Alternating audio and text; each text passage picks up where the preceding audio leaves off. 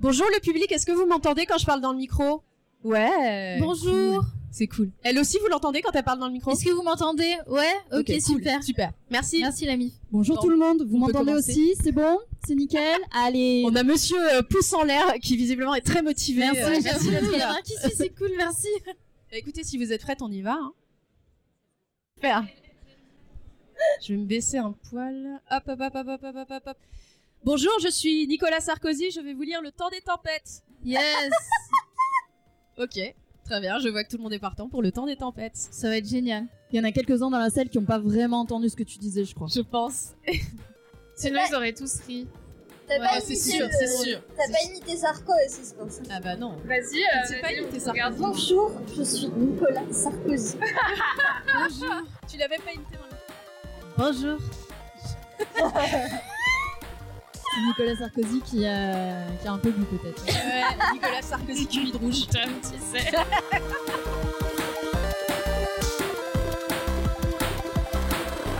Bon, vous avez mon attention maintenant, mais je ne sais pas si j'ai la vôtre.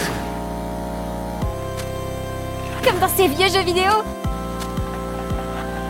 C'est impossible que ce soit Mad Max. Ouais, les filles jouent pas aux jeux vidéo d'habitude.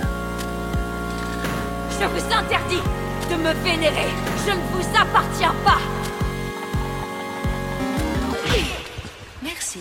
Bonjour à toutes et à toutes, bienvenue sur, j'ai dit à toutes et à toutes, ce qui en dit long sur le contenu de ce podcast, bienvenue sur le podcast Monk Meuf, euh, le podcast entre meufs et ambi qui parle de jeux vidéo. Euh, je suis super contente de vous retrouver évidemment pour cet enregistrement un petit peu spécial comme disent les youtubeurs, puisque nous sommes en direct de l'Indie Game Lyon, euh, baigné de monde, ça fait plaisir de voir un petit euh, salon lyonnais comme ça. euh, C'est vrai. avec tous ces gens. C'est c'est à la fois cool, à la fois pour s'entendre, c'est Mm. Pas facile, facile. J'espère Ouais, que l'enregistrement va passer. Euh, faudrait je que tout le monde vienne écouter le podcast. C'est vrai. En fait, voilà, faudrait vous Arrêtez tout ce que vous faites. et venir nous écouter. Ouais. Euh, en toute euh, humilité, évidemment. Bien je sûr. suis euh, cet après-midi accompagnée de Alice, de Ditz, de Kit et de Lise. Comment ça va, les meufs et les zombies Et bah ça va Ça super. va trop cool. Ouais. Ça va, ça va, ouais. Alors, Moi, j'ai Ça va nickel. j'entends Kit saturé, mais je ne sais pas si c'est les baffles. Ça va être génial. Je vais Ouais. m'éclater euh, Euh, pour à le nettoyer. montage, ça va Moi, j'ai euh, vraiment le micro de Charlie et Lulu, tu m'entends? C'est vrai que c'est le micro de Charlie et Lulu. C'est un truc de fou. Et le, pire, le pire, c'est que ça me faisait trop briller de voir comment ils tenaient leur micro. Et aujourd'hui, je suis obligée de faire pareil. aujourd'hui, tu fais pareil. Et voilà. Est-ce que tu brilles intérieurement du coup Je brille de ouf.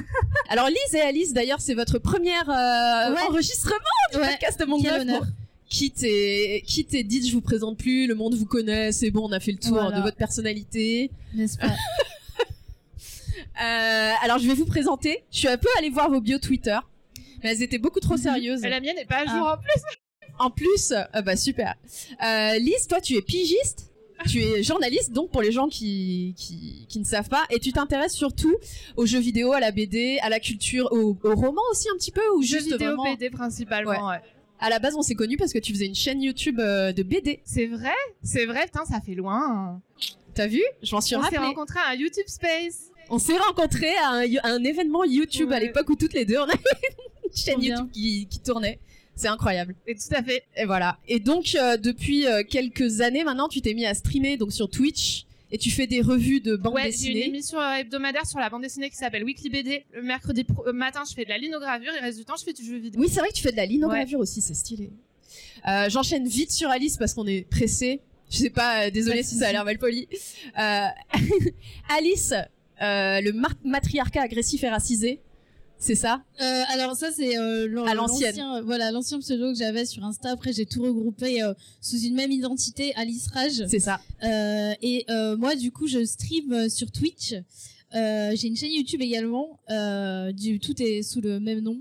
Euh, et euh, ce que je fais sur Twitch c'est principalement de la, de la broderie. La broderie, ouais. Euh, un petit peu de, de React, euh, je commente pas mal de, de contenu, etc. euh, en faisant de la broderie.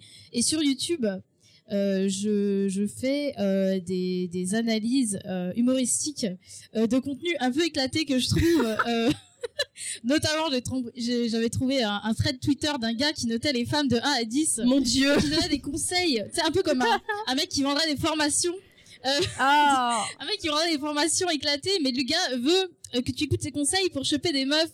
Tu vois, de la 7 sur 10, de la 8 sur 10, de la 9 Oh sur 10. non. Voilà. Euh, bon, Trash. c'est à peu près ça que je fais. euh, c'est assez rigolo. euh, J'aime bien faire ça, ça m'éclate et voilà. Ah oui, faut, vaut mieux en rire quoi. C'est ça. Je me Parce dis. que soit, euh, soit tu vas lui péter les genoux euh, directement, bah, soit tu même, rigoles. euh, va, va péter les genoux d'un les genoux d'un mec euh, sur Twitter. Tu fais pas. Mm. Donc euh, voilà. Ouais, sinon il y aurait beaucoup de morceaux de genoux euh, un peu partout. ça. Et d'ailleurs, j'ai remarqué que t'avais presque 10 000 abos sur Insta où tu postes des mimes d'ailleurs, des mimes. Ouais, euh. En fait, j'ai- j'aime bien faire des des des des, Des trucs- mèmes, des ouais, mèmes, des trucs marrants en fait. Putain, euh. j'avais compris des mimes. Ah oui, d'accord. Attends, c'est super novateur. C'est le mime Marceau. Elle ne poste que des photos de mimes. Le mime Marceau, c'est moi, je, je l'ai fabriqué. voilà. Elle brode des Tu nous mimes. fais un petit spectacle du coup là Allez, quand tu veux. Waouh, mais il y a un mur entre toi et moi ou qu'est-ce que Non, c'est drôle parce qu'en fait, elle a rien fait. Voilà. Ah, mais attends, attends, pour qui écoutent en podcast, vas-y, fais voir Alice. Ouah, tu fais trop bien. Ah, comment elle fait trop bien Incroyable, Incroyable. vraiment. Oh, si seulement vous pouviez voir ça. C'est trop dommage. Euh, je fais le mais le public le voit et ça c'est Ça, bah, les gens sont époustouflés. Oh, il y a des Ah, ça applaudissements. applaudit ah, c'est beau c'est beau merci Une personne gentille qui applaudit, c'est gentil. Euh, Est-ce que, quitte et dites, vous voulez vous, nous parler un peu de vous? Je vous ai présenté deux ou trois fois déjà. Est-ce que vous avez bossé vos présentations? Euh, Dites, adore ça toujours. Oui, bah moi c'est Kit du coup. Je reprends mon activité de création de contenu à partir de mai de manière un peu plus cool. présente. Et euh, là, je suis toujours en train de bosser sur l'organisation interne euh, d'un groupe de stream qui s'appelle le Piquet de Stream, Yes. Ah oui. qui va reprendre à partir du 7 mars en même Ouais, temps que la grève 7, générale. Faites Le grève 7, si Ouais, vous pouvez. grève. Et, euh, et sinon, venez voir les streams sur le Piquet de Stream. On fait des trucs cool et très variés. Donc voilà. Nice. Eh bien bonjour, Euh, Bonjour, moi c'est. Ditz, comme, euh, comme Queenie l'a dit, j'adore les présentations. Euh, Je suis streameuse et en ce moment euh, je fais un marathon rider. Yes. Et ça c'est l'événement de ma C'est à chaîne. peu près le 8 millième. Le 8 Euh, millième, ouais. ouais, tout à fait. mais non, non, on croit que c'est le 8 millième, mais c'est parce que ça dure des mois, vu qu'un marathon Oui, rider très consiste long. à jouer à tous les jeux Tomb Raider. Tous. Tous. Alors, tous, tous ou tous? Tous. Ouais. C'est c'est bien ce qui... C'est quoi cette question? Ça passe, Même ça les, passe Elle a sur compris, Game elle a Boy, compris. par exemple. euh, Ouais, voilà, bon, parce qu'il y a euh, plein de dérivés. et euh. les Temple of Osiris, euh, ceux qui étaient des hack and slash. euh, là. je l'ai déjà fait, Ouais, je l'ai déjà fait en live. mais voilà. Sinon, euh, Ah, il y a des jeux d'arcade aussi. oui. Alors moi, je suis actuellement. c'est vrai. À la tête dans les nuages, tu, tu peux en faire. Demande une sponsor. Ouh. La tête dans les nuages. Si vous nous Ah, entendez, c'est à, dites, c'est à Confluence, c'est une super salle. Confluence, ouais. Je savais pas qu'il l'avait à oui. Confluence. Elle est super. incroyable. Euh, ok, euh, meilleur sponsor du monde. Si vous entendez ce message, n'hésitez pas à contacter Ditz euh, pour euh, pour faire euh, un live Tomb Raider euh, avec vous ensemble finalement. Je suis partante. Parfait. Walk in the room, it's like you knock me on the floor. Don't even need me wanting more. Feels like I'm dying, want to start a conversation. Yeah, you got me all impatient. I'm attracted, I got to have it. It's like magic, I'm so dramatic. Call it classic, reach out and grab it. Super massive, pulls like a magnet. Jumping shit out the box, you got me like whoa. Well, hello, got, got, got me like whoa. Well, hello,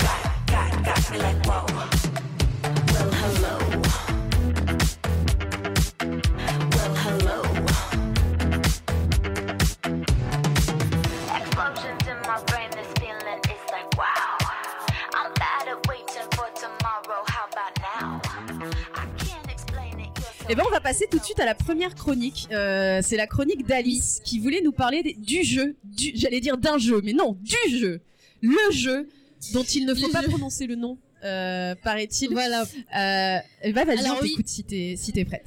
Alors oui, alors ce triple A euh, qu'il a été absolument impossible d'éviter si vous avez une paire d'yeux et d'oreilles, Hogwarts Legacy.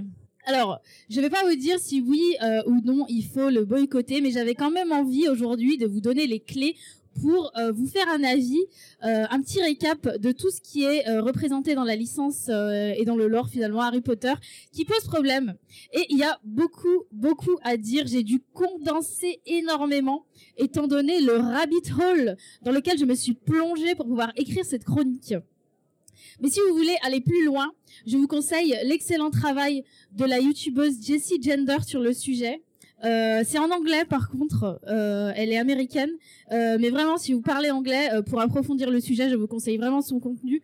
Euh, Il y a aussi plein de contenu sur TikTok qui pour le coup est souvent euh, anglophone. Ah, et bah tu vois, je, Et, euh, mais du bah coup, c'est oui. sous-titré en français souvent. Ah Voilà, bah c'est ça. super, super. Euh, bon après personnellement, euh, je suis aussi traductrice, donc je me suis permise euh, de contacter Jessie Gender pour lui proposer des sous-titres en français. On verra ce qu'elle me répond. Je pense que de toute façon, Ouais. je vais lui les faire. Pour l'honneur. Voilà, voilà c'est ça. Je pense que c'est vraiment bien. En plus, la vidéo à laquelle je pense, c'est une vidéo qui dure 3h40. C'est très long, mais c'est vraiment très très très intéressant. Et elle a fait plein d'autres euh, euh, vidéos, plein d'autres contenus sur euh, ce sujet en particulier. Et c'est vraiment un travail très très très très sourcé, très très, c'est vraiment très utile. Bon, j'abrège un petit peu. Donc, au moment où on enregistre justement cette émission, le jeu Hogwarts Legacy fait toujours l'actualité. Euh, c'est euh, le, le jeu le plus streamé de la plateforme Twitch, par exemple. Euh, le record, le, le record de ventes sont euh, historiques, etc. Euh, Il y a même une série adaptée du jeu qui serait éventuellement en préparation du côté de HBO Max, euh, même si pour l'instant c'est qu'une rumeur. Il y a d'autres actualités sur le jeu et euh, son impact politique euh, en ce moment, mais j'en parlerai euh, un peu à, à- vers la fin de la chronique. Mais je vais d'abord vous faire un récap, un récap un peu condensé euh, au maximum des principales critiques adressées à la franchise Harry Potter et à l'univers dans sa globalité. C'est parce que c'est-à-dire que euh, les gens n'ont pas commencé à gueuler au moment euh, où on a voulu sortir euh, un jeu à monde ouvert, etc. Euh, ça date, Mm. les premières critiques datent des tout premiers livres. Ils ont vraiment pas commencé à pointer du doigt les problèmes à la sortie du jeu. Euh, mais c'est juste qu'ils n'ont pas été écoutés en fait. Euh, les voix se sont élevées, les voix des personnes minorisées se sont élevées, mais euh, personne n'a daigné euh, prêter l'oreille. Il n'y avait pas Twitter quoi à l'époque. Il n'y avait pas Twitter, il n'y avait pas euh, tous ces moyens de communication là, mais même depuis de toute façon les minorités, bien souvent, on va pas leur tendre le micro, Mm, C'est rare. même dans les, les médias euh, Mm. principaux de, de, de l'époque. Je rappelle, le premier livre est sorti en 1997. Ouais. Donc une des principales questions qui ont été soulevées à l'époque est celle du manque de diversité. Et effectivement, sur la question du manque de diversité, il y a une manière très simple de s'en rendre compte. Il se trouve qu'il y a un YouTuber, un vidéaste qui s'appelle Dylan Maron, qui s'est amusé à faire un montage de tous les huit films de la franchise Harry Potter pour ne laisser que les répliques des personnes euh, non blanches, des personnes racisées. La totalité des huit films, après qu'on ait coupé toutes les personnes blanches qui parlent, dure 6 minutes et 18 secondes. Voilà. Incroyable. Ça me fait penser au montage aussi de dans, sur un autre sujet hein, de Lord of the Rings avec euh, les scènes avec euh, deux meufs qui interagissent Oui. ensemble. Il y en a une. C'est un extrait de deux secondes, c'est Ah très drôle. Voilà, il y en a Tu qui... vu c'est c'est- bah bon Euh, après euh, personnellement sur euh, sur euh, Lord of the Rings j'ai pas lu euh, j'ai pas du tout lu euh, donc euh, peut-être dans les livres c'est mieux je ne sais pas Euh, peut-être on va on va on va dire On espère. ça on espère Euh, alors, si on ajoute à ça, euh, donc si on rajoute à ça le problème de représentation très cliché des personnes euh, racisées, des personnages racisés, je pense notamment au personnage de Cho Chang, Bien premier love interest de Harry, qui a un nom très caricaturé, qui se trouve être un mélange de chinois et de coréen. C'est chaud. C'est un peu comme si un mec blanc dans Harry Potter ou dans euh, n'importe quelle œuvre de fiction s'appelait Jean Spaghetti. Euh, c'est un peu bizarre, quoi. Genre, euh, voilà, euh, c'est dire euh, le, le travail qui a été, euh, le travail de recherche qui a été fourni derrière. Et en plus, elle le trahit. Enfin, elle est pas cool, quoi. Il y a, Bah il y a ouais, un le moment, personnage elle fait est un pas truc très pas ouf. positif. Ouais. Le personnage n'est pas très positif et d'ailleurs l'actrice Katie Lung, Ouais. euh, qui a donné vie donc à ce personnage de Cho Chang, a parlé en 2021 dans un podcast qui s'appelle Chinese Chippy Girl du racisme dont elle a été victime Hmm. lors de la sortie euh, des films. À l'époque, elle était très très jeune en plus. Donc, ce qu'elle avait fait à l'époque, après avoir reçu, on était vraiment euh, au début euh, de, de- des activités de forums sur Internet qui parlaient de pop culture à l'époque. Et euh, elle, a, elle a pris un torrent de merde, Oh. d'insultes, de, de trucs horribles. Et à l'époque, ce qu'elle a fait, c'est que euh, après avoir reçu des centaines de messages de menaces, alors que c'était qu'une ado finalement, elle a cherché du soutien de la part de l'équipe du film, qui lui a tout simplement demandé de fermer sa gueule. C'est classe. Euh, STP dit rien. Voilà, en gros, euh, ça s'est passé comme ça. Euh, ouais, on lui a demandé de fermer sa gueule et de serrer les dents. Euh, je vous invite vraiment très chaleureusement, euh, encore une fois, si vous parlez anglais, à écouter euh, ce podcast, donc Chinese Chippy Girl, où elle donne son témoignage finalement. C'est super intéressant, voilà. Il est également question, je, vais vite, hein, pardon. Il est également question de la pauvreté du lore de Harry Potter quand on sait que les principales écoles de magie sont en Europe et qu'il n'y a par exemple qu'une seule école de magie pour toute l'Afrique. Oui, c'est vrai que j'avais vu ça. Ouais, c'est vrai. Oh là là. C'est c'est- c'est vraiment dommage. Tu dis bon, elle aurait pu un peu euh, développer. Bon, euh, Je savais même pas qu'il y avait une école en Afrique. Moi, j'avais. Mais t'imagines, la- la- la- l'Afrique, c'est tout Bah un oui, quoi. enfin, Elle s'appelle Ouagadougou, en plus. c'est- Enfin, le niveau Ah du nom, ouais, c'est- d'accord. Euh, c'est- c'est pas. euh, Bon, elle, elle- elle a pas, elle a pas beaucoup raté. C'est dommage. Je sais pas. Euh, les noms attribués aux, diffé- aux différents personnages racisés posent question aussi. Ouais. Euh, par exemple, le seul professeur de magie qui est noir euh, et qui Ouais. est présent dans le film, je veux dire, le seul personnage euh, professeur de magie noir présent dans le film, s'appelle Shacklebolt. Nom qui fait référence en anglais aux chaînes portées par les esclaves noirs aux. États-Unis. C'est extrêmement gênant. Subtil. Ah, c'est vraiment. euh, Ah, je savais pas. Par contre, je crois que c'est pas un prof. Mais anyway. Ah, oui, Adulte. bah, peut-être. Ouais, Euh, c'est En un tout cas, adulte c'est un dans le- adulte, quoi. Il, il me semblait que c'était. euh, Un adulte à Poudlard. Pardon, c'est possible, c'est possible. Mer- Merci pour la correction. Non, non, c'est important. Merci pour la correction. Euh, on va dire que c'est euh, voilà un, un des, un, un des euh, seuls personnages noirs mémorables. L'équipe, comment on dit, l'équipe scolaire et périscolaire. C'est chaud. Euh, mais merci beaucoup Lise pour la correction. Un problème que j'ai trouvé assez peu discuté également est celui de la grossophobie Oui. d'Harry Potter, qui vire presque à l'obsession. Amusez-vous si vous avez l'occasion. Vous prenez, si vous avez euh, un, un tome euh, chez vous encore d'Harry Potter à l'école des sorciers, vous lisez les, les premières pages, ça saute aux yeux en fait. Personnellement, je trouve ça terrible en ce sens que c'est déjà compliqué d'être gros quand on est petit.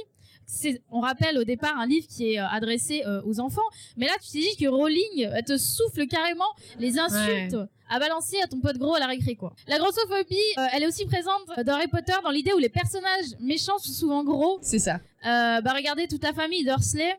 Euh, par exemple, Goyle. ouais, bah, bah, par exemple, Vernon Durs- Dursley, l'oncle d'Harry, euh, il est décrit comme tellement gros qu'il a pas de cou, quoi. C'est, je cite, hein. Enfin, euh, C'est- voilà, ça la blague. Oh là là, le mec est tellement gros, il a pas de cou. Lol, ok, merci Rowling. Euh, les traits principaux d'ailleurs des Dursley, c'est qu'ils sont cruels et méchants. Oui, c'est ça. En fait, les gros sont soit méchants, soit, euh, soit c'est des bullies. Enfin, soit ouais, des victimes. soit ça, c'est, des tyrans. Soit méchants, soit victimes. Euh, ouais. Dudley, il a pas vraiment de personnalité à part le fait qu'il harcèle Harry en fait. Oui, c'est ça. C'est un gros harceleur. euh, Super. Voilà. Après, dans la famille Dursley, t'as Pétunia qui n'est pas grosse, mais c'est une Potter, Ouais. tu vois. Donc euh, voilà. Et puis après, t'as des personnages gros qui échappent également aux tropes grossophobes comme euh, Ouais. Molly Weasley, tu vois. Mais euh, c'est la mère avec un grand M. tu vois, le- qui amène, voilà, c'est tu vois.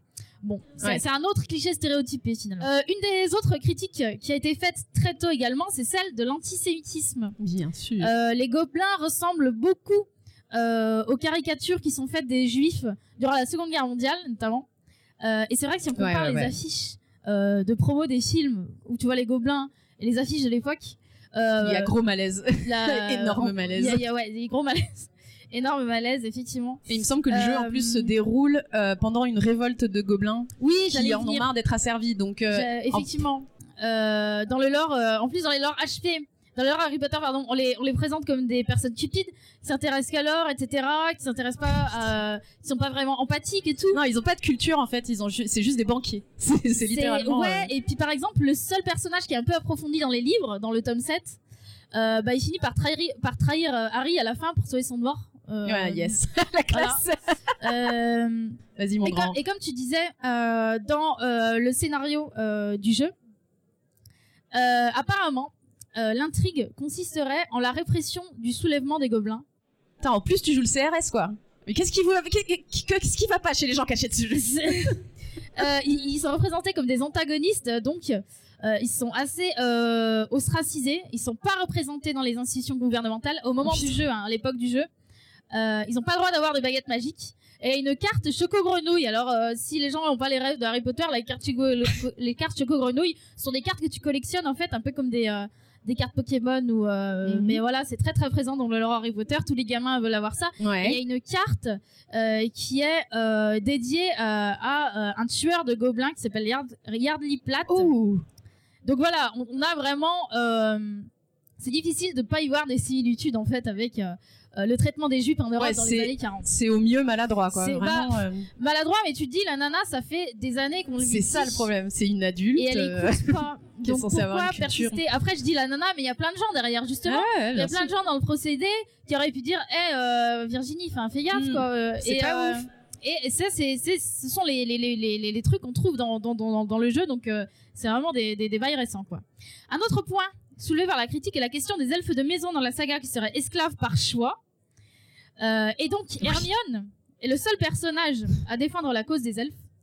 euh, qui souhaite et c'est le seul personnage qui souhaite militer pour la libération euh, de leur espèce et elle est perçue comme archi radicale complètement idiote de vouloir faire ça et on sent on sent Ouais, que ouais. c'est Rowling qui l'écrit comme ça tu vois La chieuse, elle quoi. l'a décrit comme trop radicale Ouais. par rapport à Oh là Harry là, tu qui, euh. tu vois il est plus Bah, il est dans la. machin. Et à la fin c'est lui qui a raison Oui, c'est ça.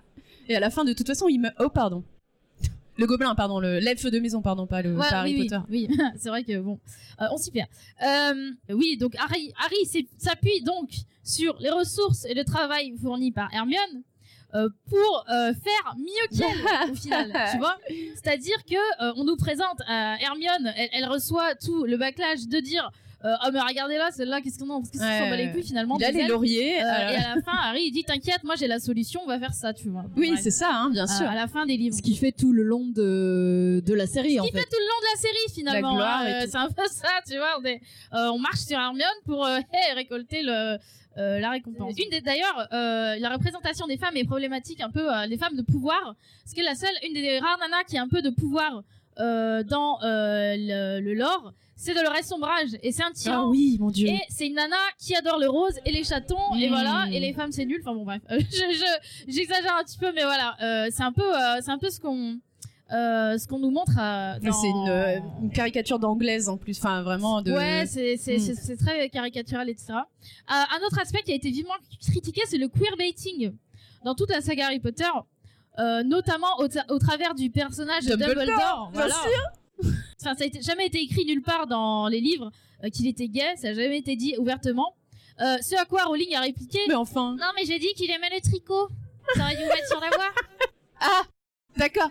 Bah alors, euh, vous lisez pas entre les lignes, hein Ah, su- super. Alors c'est bon. Excuse-nous. Elle a aussi, elle a aussi dit JK. que il y a, il y a des juifs. Hein, Bah dans oui, voilà. C'est pas dit, mais moi je vous le dis. Il y en a. Ah bah ça va alors s'il y en a, ça règle, il y a plus de problème alors. Elle peut aussi nous sortir qu'il y a une Ouais. asso LGBT, tu vois. Enfin, à ce stade, elle peut tout nous dire. Hein. Bah c'est bien ce qu'ils ont dit dans le, dans le dernier jeu. Bah regardez, on a eu Oui. un perso trans, allez, hop. fermez-la maintenant. C'est bon, on est inclusif. Euh, Euh. Bref. Donc, de manière plus poussée et insidieuse, je vais vous citer euh, l'auteurice non-binaire qui s'appelle Aja Romano, qui nous parle du personnage bien aimé de la série euh, Tonks, Mais qui oui. est introduit C'était ma dans le préférée. cinquième livre. Alors, je vais vous euh, citer euh, donc euh, son analyse sur la question. Alors, Aja Romano. Je me rappelle très bien de l'enthousiasme viscéral que j'ai ressenti lorsque j'ai lu pour la première fois le cinquième tome d'Harry Potter en 2003 et que j'ai rencontré le personnage de Nymphadora Tonks qui était métamorphomage. Donc euh, c'est un personnage qui peut se transformer à, à sa guise en fait, à volonté, peut se transformer en classe de ouf. Elle avait des cheveux roses ébouriffés, un look punk rock, et elle insistait pour qu'on l'appelle par son nom de famille, qui, contrairement à son prénom, était neutre, donc Tonks. J'étais sûre et certaine que Rowling avait écrit un personnage gender fluide, comme des millions d'autres fans d'Harry Potter qui osions nous identifier au personnage. Je fus finalement déçue, car à la fin de l'histoire, Tonks s'était mariée, plus douce, plus gentille, laissant son mari l'appeler par son prénom Dora, un prénom qu'elle haïssait auparavant. Je me suis toujours demandé si Rowling avait prévu de rendre plus normé Tonks dans les derniers livres par rapport à sa première apparition dans le cinquième, et je me suis toujours dit que c'était probablement inconscient de sa part. Après la publication de l'essai transphobe qu'elle a publié, euh, en, c'était en, en 2019 si je dis pas des bêtises, 2017 ouais. il me semble que c'est en 2019. Euh, je me rends compte que j'ai eu raison d'avoir été méfiante. Dans son, é- dans son essai, elle prétend dans un argumentaire non scientifique et émotionnellement abusif que la dysphorie des, adolescents et adolescentes leur passera avec l'âge. Bah oui, c'est qu'une phase, les enfants, alors. euh, Spoiler alert, ce n'est pas qu'une phase. voilà, ce n'est pas qu'une phase, euh, Johan. Euh, donc, je, je précise juste, j'ai pas cité Aja Romano euh, en entier sur la question pour pas trop prendre de la place dans le podcast non plus. Mais je vous invite très chaleureusement à consommer son contenu Ouais. également. donc auteurice euh, Aja Romano. Euh, J'ai cité ce passage en particulier parce que je trouvais très important de préciser que euh, l'idéologie transforme de Rowling apparaît dans son œuvre et que ça fait déjà depuis le cinquième tome, Hmm. sorti en 2003, Ouais, chaud. euh, que euh, elle a été pointée du doigt par les personnes concernées Concerné, ouais. ouais. pour euh, ce genre de théorie comme quoi la, la transidentité c'est une crise ado quoi, qui est un trope transphobe Bien sûr, évidemment. usé, voilà. Euh, ici, Rowling se sert du personnage donc, de Tonks pour dire qu'en gros, euh, c'est ouais, voilà, c'est une crise ado, la, la, la transidentité, euh, être gender euh, neutral, etc. Ce qui bien sûr ne repose sur rien de scientifique, hein. Voilà. Dans le jeu Hogwarts Legacy, une femme trans a été ajoutée dans l'une des quêtes, mais là encore, le nom du personnage, Sirona, pose question. Le mot, parce que Sir, le mot anglais sir, Sir. qui veut dire monsieur, Ah. ça semble un peu gros que personne dans l'équipe euh, se soit dit euh, c'est un peu c'est un peu fort café quoi. Euh, donc voilà je vous invite très chaleureusement encore une fois à vous renseigner en tout cas sur le brillant travail de Jessie Gender euh, qui a débunké tout ça avec énormément de patience et de bienveillance dans sa vidéo dont je vous parlais en début de podcast et cette vidéo est très sourcée notamment sur l'investissement anti-trans de J.K. Rowling Oui. qui est publiquement Oui. euh, anti-avortement également, donc anti-trans, Elle anti-avortement. donne sa thune à des associations anti-avortement. et euh, elle, euh, elle crée des, euh, des, des, des refuges pour euh, femmes battues qui sont interdits euh, femmes, aux femmes trans notamment, ce qui est, euh, ce qui est juste immonde. Euh, en ce qui concerne l'actualité du jeu, euh, Saya, il a été piraté par une personne très connue dans le milieu euh, du piratage des AAA, euh, mais qui a profité de son audience pour glisser euh, des messages transphobes très violents dans le fichier NFO du crack du jeu. Euh, personnellement, je vous déconseille la lecture de ces messages parce que c'est très violent. Euh, et également concernant l'actu du jeu, euh, le collectif Games Don't Quick, Oui. euh, qui organise des événements annuels de speedrunning, a décidé de boycotter le jeu et de le faire bannir de l'événement. Euh, c'est pas la première fois qu'un jeu est banni euh, de, De, l'événement de l'événement, puisque par exemple God of War ou la série Five Nights, Five Nights at Freddy's a également été banni. Euh, mais la décision apparemment n'est pas définitive, donc Ah voilà, ouais. à voir. Euh, pour conclure ce vaste sujet, euh, je dirais qu'il est assez, enfin, mon avis sur la question, c'est qu'il est important d'informer les gens sur les œuvres qu'on apprécie afin de pouvoir questionner ces œuvres-là et faire mieux. Il y a tout un tas d'autres œuvres à découvrir, dont celle dont on va probablement parler dans ce podcast. Oui. Et voilà, c'est ma position sur. Euh, Bah, Merci Alice. Mais t'in- t'inquiète, on est là. Et oui, euh, par exemple, si vous voulez du queer bien écrit avec de la magie, regardez Little Witch Academia. C'est un excellent animé vrai. de Trigger.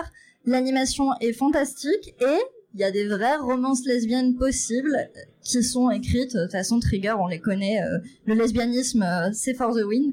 Mais euh, voilà. Bravo d'ailleurs. Bravo les Ah lesbiennes. bah oui, toujours. Et euh, il y avait également un bundle sur euh, Itch.io de Trans Witches Are Witches, donc c'était la communauté LGBTQIA+, qui avait créé des jeux, euh, il y avait aussi des, magazines, des fanfics, enfin il y avait énormément de choses à dispo, d'i- d'items en fait, d'items, Euh, mais c'était que jusqu'à hier, et je crois qu'ils ont levé plus de 200 000 dollars quand même, donc une somme assez conséquente. Hein. C'est de mémoire, mais Ouais, je, ouais, je ouais. me souviens que c'était balèze. Et euh, si je dis pas de bêtises, le collectif qui s'est occupé du Trans Witches Are Witches, c'est le collectif qui chaque année sort sur Itch.io un Queer Games Bundle, euh, dans lequel si vous êtes une personne Super. LGBT qui crée des jeux, vous pouvez mettre votre jeu. Et euh, les fonds qui sont récoltés sont répartis entre tous les créatrices pour se rémunérer, bah, parce que quand on est queer et créatrice de jeux, on a tendance à pas être très riche. Donc voilà. Non, mais c'est vrai. Merci pour, pour cet ajout. Et euh, figure-toi, Alice, que moi j'ai une cerise au caca à rajouter sur euh, le gâteau au caca euh, que nous a fait J.K. Rowling et toute cette histoire de jeu.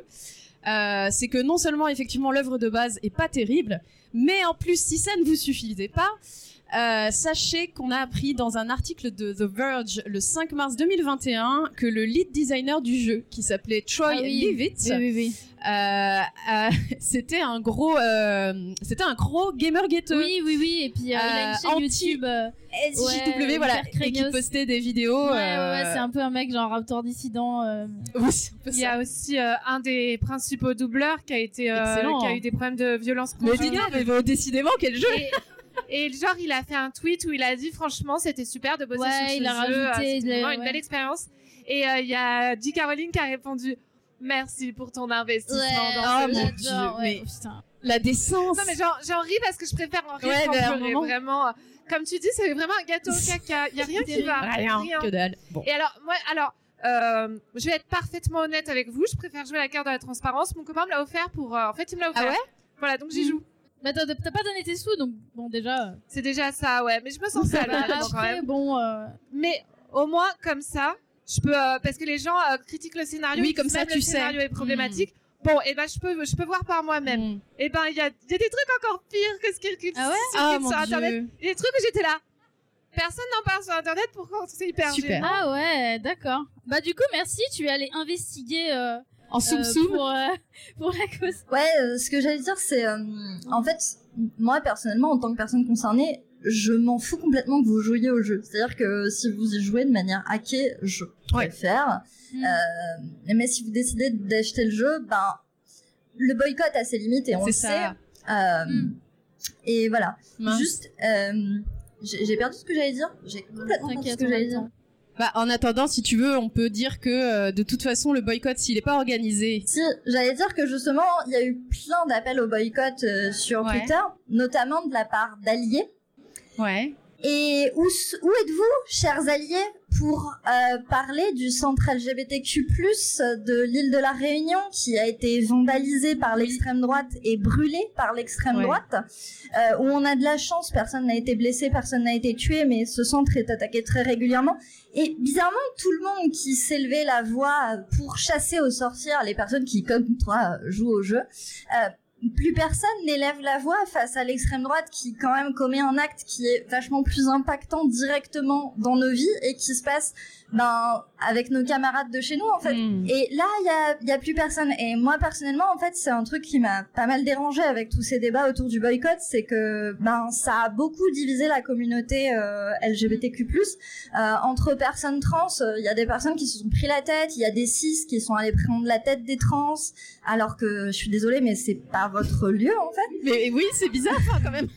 Ouais, non, mais il y a des cis qui sont allés prendre à partie des personnes trans qui jouent au jeu, donc euh, écoute. euh, Ah non. Euh, mais ouais, tout ça pour dire que si, si vous êtes allié 6, sincèrement, ne soyez pas que des alliés de façade, s'il vous plaît, à faire des grosses takes sur Twitter, sur Hogwarts Legacy, mais à derrière ne pas parler de sujets concrets de nos vies quotidiennes en fait. Le fait qu'on lutte euh, tous les jours pour acquérir des droits, pour accéder plus facilement à la transition. Actualité très lyonnaise, mais il y a un, un procès au tribunal judiciaire euh, de Villeurbanne ce mercredi euh, pour parler de la CPAM du Rhône et des abus que la CPAM fait pour les parcours trans, nous demander des documents qu'on n'a pas à nous demander, ne pas nous rembourser entièrement des opérations qui sont censées être remboursées, ce genre de choses. Et en fait, c'est là qu'on vous attend. Parce que Hogwarts Legacy ne va pas changer ma vie. Il va donner de la thune à une nana qui dépense déjà toute sa thune et ses millions pour faire du mal aux personnes trans et que Mm. vous l'achetiez ou pas, ben en soi, elle va toujours gagner plein de thunes hein, parce que si ouais, les premiers sur Twitch, euh. euh, voilà quoi, ça va pas changer grand chose. Bah oui. Par contre, si euh, vous prenez le temps de parler de ce qui se passe concrètement chez nous, si vous prenez le temps de bah, parler de ces actualités locales, ça c'est un vrai plus, ça Eh c'est ben quelque oui, chose qui aide concrètement. Et même en tant qu'allié, si vous voulez aussi donner de votre temps, participer dans des assos LGBT, en général elles sont pas qu'en non-mixité, donc vous pouvez très bien venir nous Mm. aider. Mais enfin voilà, Hogwarts Legacy, c'est bien de vous être mobilisé dessus, mais je trouve que toute cette énergie, elle aurait pu être dépensée ailleurs, et je trouve qu'elle devrait être dépensée maintenant face à l'extrême droite, bah, qui menace de nous tuer très quotidiennement. Ouais. Et euh, d'autant plus à Lyon, on sait que l'extrême droite est très présente. Donc euh, voilà, euh, moi c'est ce genre de choses personnellement en tant que concernée que j'attends, et j'ai trouvé tous les réseaux sociaux absolument anxiogènes et insupportables à la sortie d'Hogwarts Legacy parce que voilà c'était c'était la chasse aux gens qui hackaient c'était la chasse aux gens qui jouaient sur stream. Ah, c'est bon il y a autre chose à faire faites la chasse à l'extrême droite qui quitte la France et tchuss ça ça me fait plaisir Ouais, drop le mic, drop le mic, tu peux, tu peux. Drop-le, mais sur la mousse. hein, tu peux, il est à la, il est à la salle. Non, pardon. Euh, J'ai merci droppé sur la mousse. Oui, sur ma petite mousse de volet, sur mes genouillères de volet, plus exactement. Voilà, ça c'est une info pour le podcast. il a drop tout seul. Il a fait ah ouais, tu me drops pas, je drop moi-même alors. On the walls of my home, there are signs I every light. Talk to my dog, he don't mind. Eat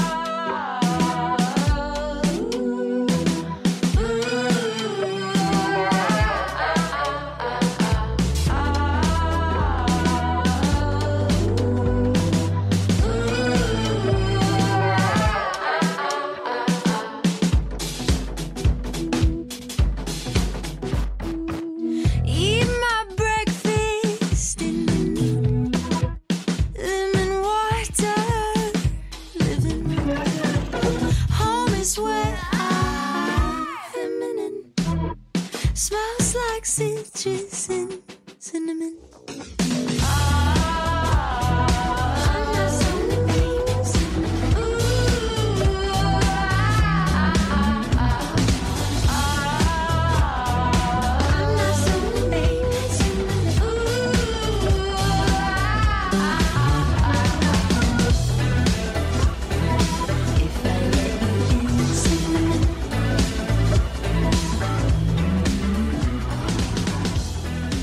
Va passer à la chronique suivante et ça va être un sujet beaucoup plus léger.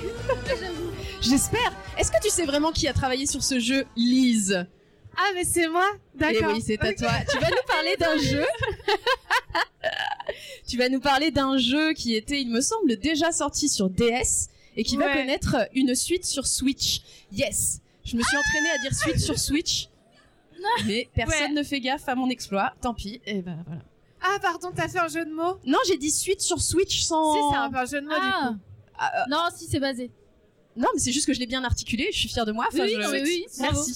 J'arrive Suite sur Switch, tu vois, c'est pas facile à Ouais, dire. Applaudissez Voilà. l'articulation chez vous et dans le public. Tu veux nous Ouais. faire un petit peu euh, les chaussettes de l'archiduchesse Les chaussettes de l'archiduchesse sont-elles sèches ou archi-sèches C'est ça que tu veux dire Tu veux me tester Alors, ouais. alors- Bon, alors moi, je vais parler d'un sujet vraiment pas très connu. Je pense que c'est vraiment pas très connu, hein. Alors c'est absolument pas connu, mais figure-toi un peu. Ouais, on il y a des gens sur Twitter qui ont dit oui, les trois fans du jeu qui êtes là, on est là ou pas? Et j'étais là en mode. Voilà. Donc, il y a déjà nous deux. Puis, il bah, il y a Aurore. ah bah voilà, on Aurore, est trois. elle est fan. Donc, voilà. On va, on va les- sonder le public. Attends, vas-y, vas-y. Continue ton. Est-ce que vous connaissez Fantasy Life? Fantasy Life, est-ce qu'il y a des gens qui connaissent? Il y a J'ai envie de pleurer. Vous êtes effectivement trois. Ah, non. Ben non, il, il- hausser les épaules, je crois que c'est plutôt. Et bah, c'est très bien. Parce que euh, justement, c'est le but de ma chronique, de vous faire monter dans le train de la hype avec moi. Allez. Voilà. Là, pendant deux secondes, il y a eu des sueurs de gens qui se sont dit Attends, elle va me faire monter sur scène. ah non Monter dans le train Donc, de je la vais hype. vous raconter une petite histoire. Nous sommes le 26 septembre 2014 et je cours chez Game Spirit, Cordelier, Waouh. pour acheter un jeu que j'attends depuis des semaines. Ça s'appelle Fantasy Life et ça vient de sortir sur Nintendo 3DS. 3DS. Et je suis comme une folle. Voilà, je vais pouvoir combattre, crafter, explorer, mais aussi faire de la pâtisserie, collectionner des, confectionner des vêtements, choisir un métier, euh, devenir bûcheron. Voilà, un milliard de choses. Euh, neuf ans plus tard, donc, c'est-à-dire dernièrement, lors de son dernier Nintendo Direct, Nintendo a dévoilé euh, une annonce à laquelle je m'attendais plus du tout, la sortie d'un nouveau Fantasy Life sur Nintendo Switch. Euh, Fantasy Life, ça reste à ce jour un de mes jeux vidéo préférés. C'est pourquoi j'ai eu envie de vous en parler et comme je disais, de vous inviter à tous monter dans le train de la hype avec moi et avec Kit. Alors, Fantasy Life, qu'est-ce que c'est? C'est un jeu qui a été conçu par Level 5, le studio euh, japonais, à l'origine d'une autre licence un peu connue qui s'appelle Professeur Layton. Bon, il paraît que c'est connu. euh, voilà. Euh, Il y a aussi Yokai Watch et Inaz- Inazuma Eleven qui a été fait par euh, Level 5. C'est donc euh, Fantasy Life, c'est un RPG euh, au personnage euh, au style chibi où on incarne un héros dans le monde de Reveria, euh, missionné par le roi Eric pour lutter contre un étrange mal qui affecte la faune locale. Voilà, en gros, c'est ça l'idée. Le premier point fort du jeu, c'est son monde. Il est super vaste, surtout pour un jeu euh, qui était sorti sur Nintendo 3DS. C'est immense. Euh, Il y a plein de régions avec chacune leur spécificité. Euh, on explore des plaines, des montagnes, des déserts et même le ciel. Et bien sûr, on affronte des monstres. Et un truc euh, qui plaira les euh, Animal Crossing euh, zoos, exactement. Euh, bien sûr, on a une maison, mais on n'en a pas qu'une, on en a plusieurs. Allez. Oh, a- Euh, c'est pas un peu la bourgeoisie, ça va excuse-moi. Et la crise du logement, bordel Euh, On en a Comment une dans chaque grande ville du jeu. Donc vous l'aurez compris, moi ce qui m'a le plus hypé, c'est les métiers et le craft. On peut être paladin, mage, chasseur, mais aussi forgeron, tailleur, alchimiste, bûcheron, pêcheur. Et on n'a même pas besoin de choisir un métier, parce que au fil du jeu, on pourra faire toutes les carrières successivement si on a Oh. envie. Et euh, moi, euh, un des trucs, un des trucs qui m'avait le... Quitte, on dirait qu'il y allait de headbang, mais euh, en fait, c'est juste de l'excitation pour le jeu. Oui, du coup, vous le voyez pas dans le podcast, mais Kit hoche très énergiquement la tête. Voilà. Euh, et voilà. Alors moi, un des trucs, euh, enfin, je pense, le truc qui m'a le plus fait kiffer, c'est le système de craft. Euh, en fait, qui consiste en une série de QTE, euh, un peu, enfin, presque comme dans Cooking Mama. Enfin, dans Cooking Ouais, Mama, c'est plus euh, le fait de, de cliquer et tout, de toucher au bon endroit. Là, c'est vraiment des QTE, euh, genre, euh, il va falloir euh, tourner, taper très fort, découper, des choses comme Ouais, ça. Et je sais pas, enfin, moi, c'est un de mes kinks, les, le craft, où faut faire quelque Faire chose le pour geste. crafter. Ouais. Genre, faut pas juste cliquer. Ouais. Genre, faut pas juste appuyer sur A et hop, c'est crafté. Non, tu dois crafter le truc. Bah, surtout sur vraiment. 3DS, c'était vu que c'était tactile. C'était vraiment fait pour. Euh, et, euh, et ouais, ça, enfin, depuis, depuis Fantasy Life, à chaque fois qu'il y a un peu une action à faire pour crafter, je suis comme une ouf. Voilà. euh, et même si les combats et l'exploration sont chouettes, c'est surtout les métiers et le craft que j'ai Mm. vraiment adoré dans ce jeu. Sans compter qu'on se peut se balader en fait dans ce monde avec nos potes grâce au multijoueur. Donc moi, je faisais des expéditions avec mon mec et son petit frère et on Oh. était comme des oufs. Voilà. Donc après sa sortie en 2014, le jeu a eu droit à un DLC qui donnait accès à une toute nouvelle zone euh, assez vaste. Il était très cool ce DLC. Euh, vraiment, j'ai sorti ma carte bleue en mode Shut up and take my money. Prenez tout. Et c'est tout. Voilà, c'est tout. On a attendu pendant un moment la sortie d'un second volet, peut-être sur Wii U, Ouais. mais euh, rien du tout. Mais comme Wii U, il n'y a pas eu de jeu, bah, il n'y a pas eu Fantasy euh, Life non plus. Alors vraiment, je, pareil, je crois que je dois faire partie des trois personnes de France à bien kiffer la Wii U. Moi aussi. J'en ai eu une et j'aime bien. Quand le jeu est bien fait, quand le jeu est bien pensé pour la mablette, ça fonctionne très Bah bien. ouais. Oh, Alors en fait, moi, c'est la première console de salon que j'ai achetée. Oh, mignon. Bah, Oh. voilà, donc, euh, Trop mims. Ouais, un peu tardif, j'avoue. Euh, mais non, voilà, il n'y a pas eu de Fantasy Life sur Wii U, donc le jeu a quand même eu droit à une suite qui s'appelle Fantasy, Life 2 Two Moons on the Village Ah, c'est ça que j'ai pas compris. Parce que quand j'ai regardé, j'ai vu un 2, puis je me suis dit, mais je croyais que c'était Ouais. le 2 qui sortait. Mais. Mais il est sorti sur smartphone et uniquement au Japon, Ah donc oui. euh, bah, on s'en fichait. Et pour ne rien arranger, en 2020, il y a eu des rumeurs de faillite qui circulaient à propos de Level 5. Du coup, là, je me suis dit, Hmm, c'est vraiment mort. ça pue du cul. Et en fait, non. Voilà. Euh, donc, on a tous, euh, les fans du jeu, on a tous été pris de court quand cette annonce est tombée dans le Nintendo Direct. Euh, pour ceux enfin, si vous vous souvenez du trailer, parce que c'est vrai que les Nintendo Direct maintenant ils sont assez denses.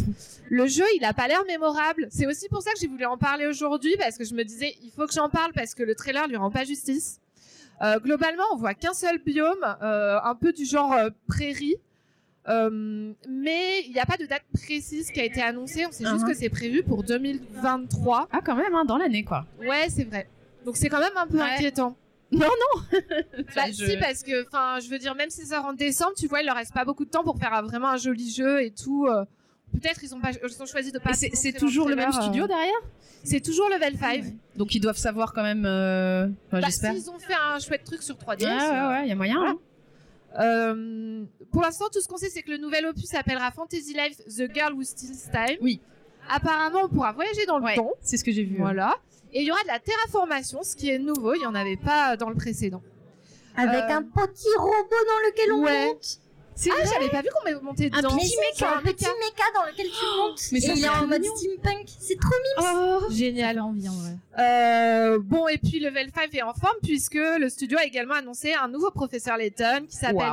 The New World of Steam, qui est pas daté à l'heure actuelle. Et euh, mais bon, ça c'est moins important, je trouve. Mais bon, euh, chacun son avis. voilà, en tout cas, J'espère que j'aurai réussi à vous rendre fan du jeu. Euh, ouais, vraiment, euh, là, tu, ouais. T'as vendu, t'as pas euh, mal de- vendu, Il ouais. y a c'est- aucun autre jeu qui t'a fait cet effet, euh, genre parce que quand t'en parles, ça me fait penser à Stardew Valley par exemple. Moi, ça me fait penser à Animal Crossing, justement. Animal Ouais, Crossing, mais moins l'aspect avec plein de villes et tout. En fait, Fantasy Life, c'est beaucoup plus euh, guerrier. Enfin, il y a plus un côté RPG Ouais. japonais, en fait. Ah, Tu vois, tu vas vraiment combattre des, des bestioles et tout. Mm. Et tu, du coup, tout ce que tu vas crafter, ça va t'aider à combattre. Donc, ça a vraiment pas un côté Animal Crossing, en fait. Ouais. Ouais, Et- euh, ouais. moi je le voyais beaucoup comme un, un light Ouais. JRPG, genre si vous jouez pas à des JRPG, que ça vous a l'air trop gros pour vous, trop difficile. En fait, bah, Fantasy Life, c'est cette espèce de mélange entre un Stardew et un, un JRPG. Et du coup, ça rend un JRPG beaucoup plus accessible et beaucoup plus smooth quand on n'a pas l'habitude de ce genre de jeu pour rentrer dans dans bah, dans un univers de JRPG mais totalement l'ADN de base du jeu.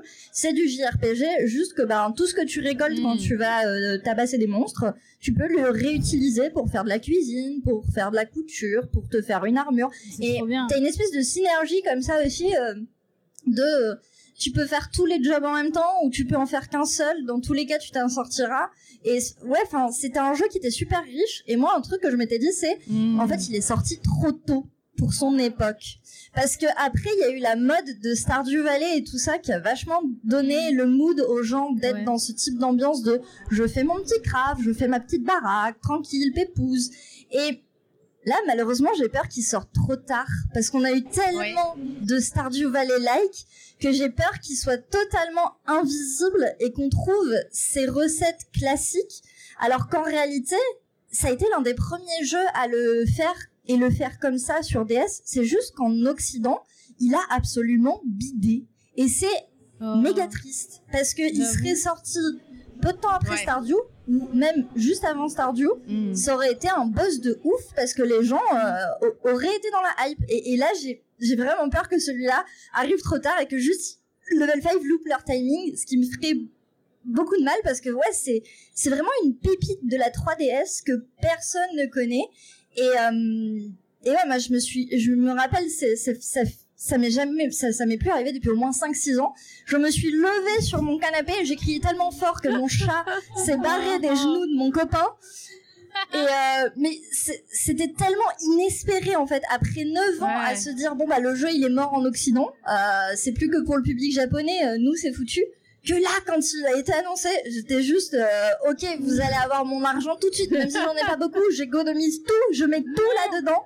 Mais ouais, comme tu le disais, je trouve ça un peu triste parce que le trailer il est allé assez vite et bah, on y voit le dragon de la plaine du 1 en fait et on, on y voit que la plaine du 1 alors que le 1 euh, il y a plein de lieux différents, plein de monstres différents. Enfin, c'est vraiment en en fait vous prenez Studio Ghibli, vous prenez Dragon Quest, vous mélangez les deux et vous avez l'ambiance de Fantasy Life. Et qui n'a pas envie de signer pour ça? Donc vous signez tous pour ça. Je compte sur vous. Je suis trop contente booste les ventes. que... Je suis trop contente que tu sois aussi Ah. épée que moi. Eh, C'était un de mes intérêts spécifiques euh, quand il est sorti sur la DS. Je l'ai poncé et là, euh, là j'ai relancé le jeu sur ma DS. Du coup, je suis en train de refaire une partie. Moi aussi, j'ai trop envie. Bah let's go, on fera des parties ensemble. Mais tu sais qu'à chaque direct, je suis toujours comme ça. Genre, je croise, croise les, les doigts. doigts, de- ouais. Pardon, ouais. je croisais les doigts. Euh, et du coup, mais j'y croyais plus, mais je croisais les doigts quand même, tu vois. Et. Mais c'est marrant parce que plus vous en parlez, plus moi, euh, j'étais sur Animal Crossing tout à l'heure, mais là, ça me fait presque penser à Monster Hunter. Le fait de récupérer des ressources sur euh, les monstres, sur les ennemis, et ensuite mais- de crafter avec. C'est tellement plus simple en fait parce que Monster Hunter, moi j'ai essayé. oh. Et ce que je voulais dire aussi, c'est le système de combat est très sympathique. Oui, C'est très, c'est très instinctif. Moi, je, je Et alors, oui. déteste les tours par tour. C'est ça, c'est du tour par tour du coup. Non. Pas pas tour par tour Ah. du coup. C'est vraiment, tu rencontres le monstre, tu lui niques la gueule, tu continues, ou alors tu le contournes. Enfin, Un genre de hack and slash Oui, du coup.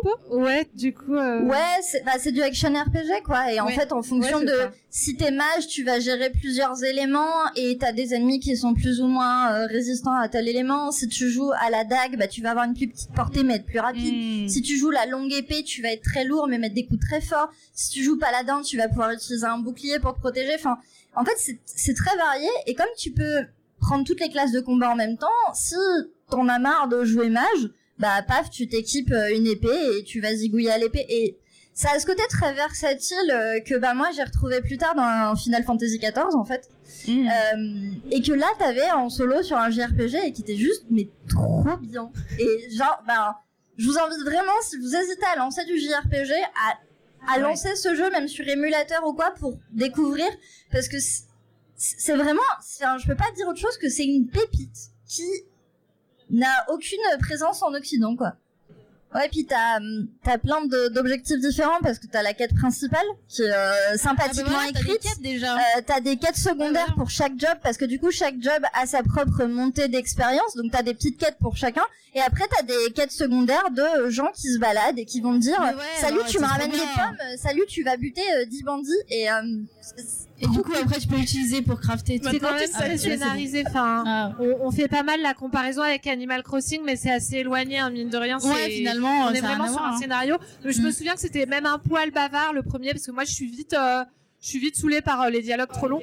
mais, euh, mais non, enfin pour le coup, ouais, c'est très scénarisé. quoi. Ouais. le premier Ouais, est clairement très bavard et c'est pour ça que moi je jouais personnellement tous les jobs et là j'ai fait une partie avec tous les jobs pour me faire des grosses phases de gameplay entre les gros moments de blabla parce que Mm. ouais c'est plein de cinématiques et de et de discussions en fait à la manière d'un d'un JRPG quoi parce que les JRPG c'est beaucoup ça mais euh, ouais je, je sais pas c'est vraiment euh, dé- découvrez en fait je peux juste Mm. vous dire découvrez et laissez-vous porter dans la Bah, magie du truc parce que ça vaut grave le coup et euh, si vous avez une 3DS euh, moi je vous le prête quand vous voulez Oh. J'ai encore la mienne. Et, euh, en vrai, euh, j'ai- je prends note parce que j'ai aussi la mienne. J'ai aussi ma vieille 3- 3DS qui m'attend là. Je prends la poussière, me saigne.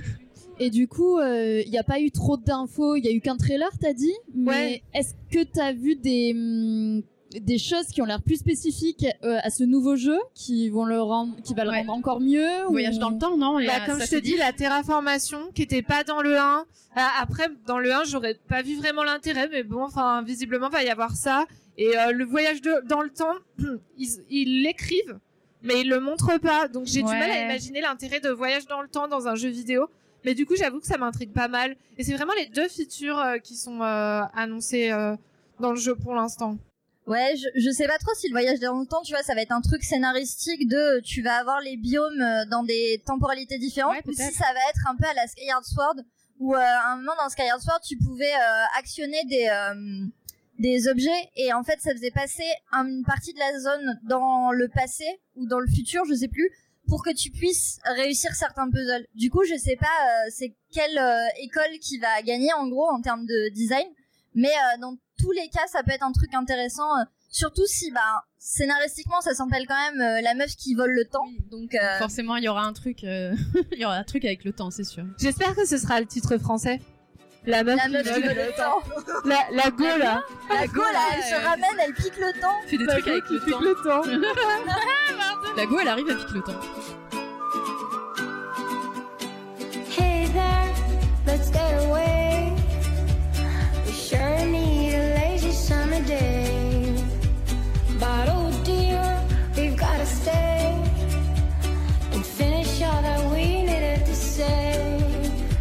Now, darling,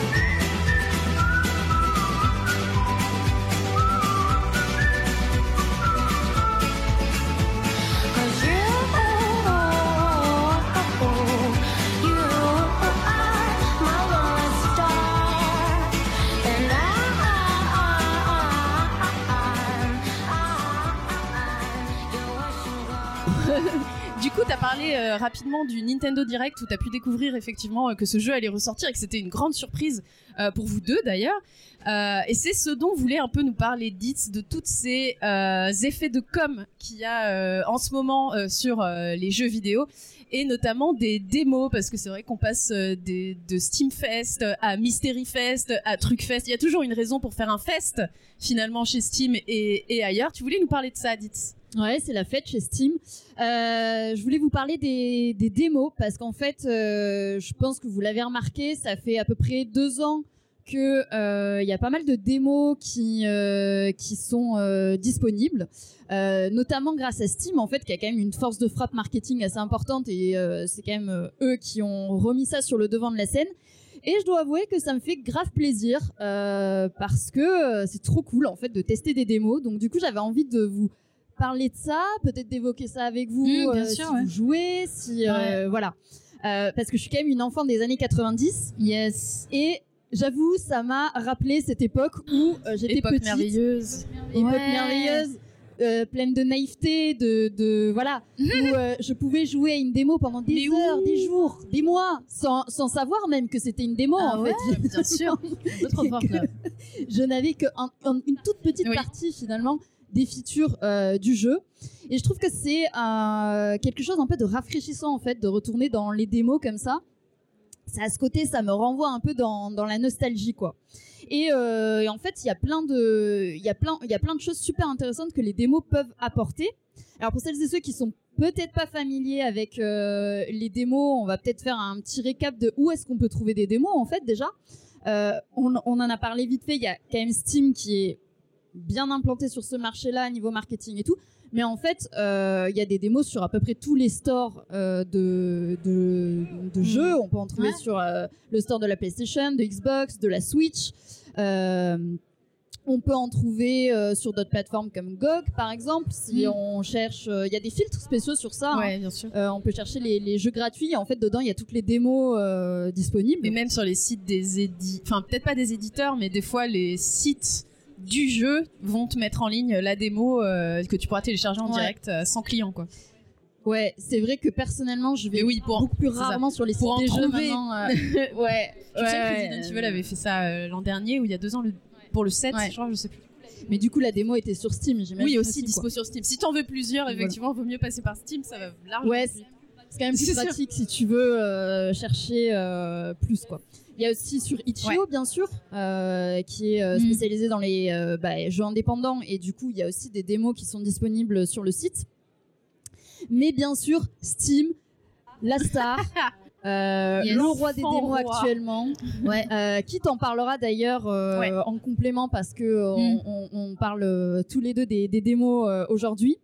Mais euh, le- les de Steam qui ont commencé en 2020, Ouais. mais tu, tu préciseras euh, plus tard l'historique, je pense, euh, dans, un pur, dans un but purement marketing, évidemment, de la part de Steam, euh, qui consiste évidemment à aider les joueurs et les joueuses à acheter toujours Bien plus de sûr, jeux. parce qu'on en a pas assez, je trouve. Sur les Oui, backlogs, euh, c'est vide. Ouais, ouais. Ben, en fait, c'est ça aussi qui est intéressant, c'est que les backlogs, donc la fameuse Ah oui, to-do list de jeux à faire euh, qu'on a tous et toutes, je pense. Oula, oui. On a toute une liste de jeux qu'on se dit ouais, ça j'ai trop envie de le faire, mais Pas maintenant. bon. ah, J'ai pas le temps maintenant, mais je le ferai plus tard. Euh, cette liste qui s'agrandit, qui s'agrandit, et il y a toujours plus de jeux qui sortent. Euh, on est inondé par certaines plateformes qui nous, même, qui nous donnent des jeux gratuits. Je ne sais pas combien de jeux j'ai sur l'Epic euh, que je n'ai jamais lancé, mais je les Bah récupère. ouais, au cas là, c'est gratuit. Oui, c'est gratuit, je prends. Si un jour je sais pas quoi faire, j'ai le jeu quand même. Euh, et finalement, les démos, bah, on va pas se mentir, c'est quand même intéressant de ce point de vue-là pour se faire un petit Ouais, avis bien sûr. concret. Parce que les démos aussi sont un peu en train de remplacer euh, les gros événements comme euh, le 3, Ouais. où on a des présentations de jeux, c'est des trailers. Euh, à part si on est giga Ouais. hypé par un jeu comme Nier Kit, euh, qui voit bon, une demi-seconde de trailer Ouais, et qui direct qui crie, qui hurle, qui font euh, sauter les chats. Ouais. Exactement. Moi, la plupart du temps, regarder des trailers, ça me. Ça bon, ne me suffit plus. non, ça ne me suffit pas. Et les démos, c'est hyper intéressant pour ça, quoi. Donc euh, il y a le NeoFest qui est trois fois par an maintenant sur Steam. Euh, ils ont une euh, ils ont une session en février, en juin et en Ouais, octobre. Donc c'est quand même pas mal. C'est spécifiquement pour les jeux qui vont sortir. C'est pas les jeux qui sont déjà sortis. Ils n'acceptent Oui, pas les démos oui. des jeux déjà sortis. Bah, enfin, pas sur les NeoFest. Oui, voilà, pas sur les Pas néophytes. sur les NeoFest. Où c'est vraiment bah, tout simplement le but c'est de remplir sa wishlist quoi. Ouais, carrément. Et en complément de ça, euh, Steam a lancé des festivals thématiques en fait, euh, à peu près tous les mois. Ils sont un peu sur ce créneau-là. Bon, euh, cette année, je suis pas sûre qu'il y en ait tous les mois. Euh, mais voilà, ils, ils le font par catégorie. Donc, si on aime une certaine catégorie de jeu, on va pouvoir euh, ben, regarder et tester des démos pendant euh, un mois en particulier. Et c'est accompagné de réductions aussi, d'ailleurs, sur les sur Oui. d'autres jeux. Ouais. Ce qui est oui, oui, c'est ça. En fait, euh, les, les thématiques, euh, les festivals à thématiques, ça va être pas que des démos, contrairement Ouais. au NeoFest, mais ça va être tout un tas de promos sur euh, des, une catégorie spécifique et euh, des mises en avant. euh, ça va se discuter avec les, les développeurs aussi. Oui, c'est des, ouais, des mises en avant thématiques, c'est tout à fait Ouais, ça. c'est ça, c'est ça. Vraiment un outil marketing pour les studios qui peuvent bah, acquérir peut-être un peu plus de visibilité, un peu plus de notoriété sur leur jeu, quoi. Et c'est pas que les jeux qui vont sortir, Oui, c'est aussi des jeux qui exactement, sont déjà ouais. sortis pour le coup.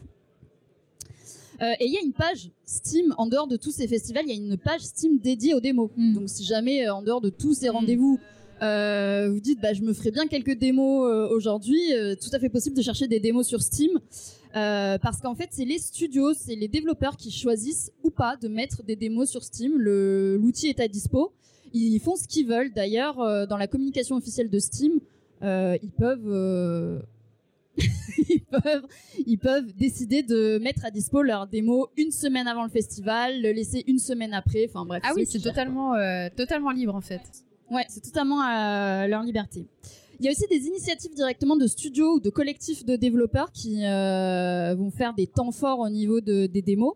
Euh, c'est le cas notamment de, de la Tacticon 2023 qui est focus sur les jeux de stratégie et qui est co-hosté et organisé par Hooded Horse et euh, Fire Squid et c'est donc hosté sur Steam parce qu'encore une fois bah, Steam c'est je pense Oui, incontournable à ce niveau-là pilier, si on euh. veut euh, ouais c'est le pilier des jeux il y a la Duno- Ludonaracon Ouais. pardon de Don Million 3 qui est à l'initiative de, l'éditeur Fellow Traveler qui est aussi hosté sur Steam et ils en profitent évidemment aussi pour bah, montrer leurs jeux Bah à oui. eux. C'est aussi une opportunité pour les éditeurs, évidemment, de, de mettre en avant des jeux.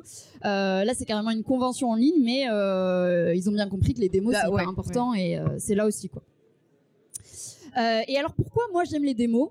Euh, J'en ai déjà un peu euh, parlé. Du coup, il y a cette nostalgie des années 90, vraiment. Et des paquets de Ça- céréales Des paquets de céréales, des. euh, Il y avait pas des démos. euh, dans les magazines aussi. Ouais. Au, au McDo même Ouais, ouais, ouais. Ah si, je m'en souviens. il y Je avait- pas si c'était des démos, des démos dans les- c'était ouf, quoi. Ah ouais. Dans les ouais. Apple, ouais, ou je sais plus. Ouais. Ouais, dans les magazines, euh, quand t'achetais ta. PlayStation, t'avais un petit. T'avais toujours le petit CD avec euh, la démo de ça, ça, ça, ça, ça. Ouais. Et ça, c'est incroyable. J'y ai passé des Quand heures. on y pense, ouais, c'est ouf. Mais ouais.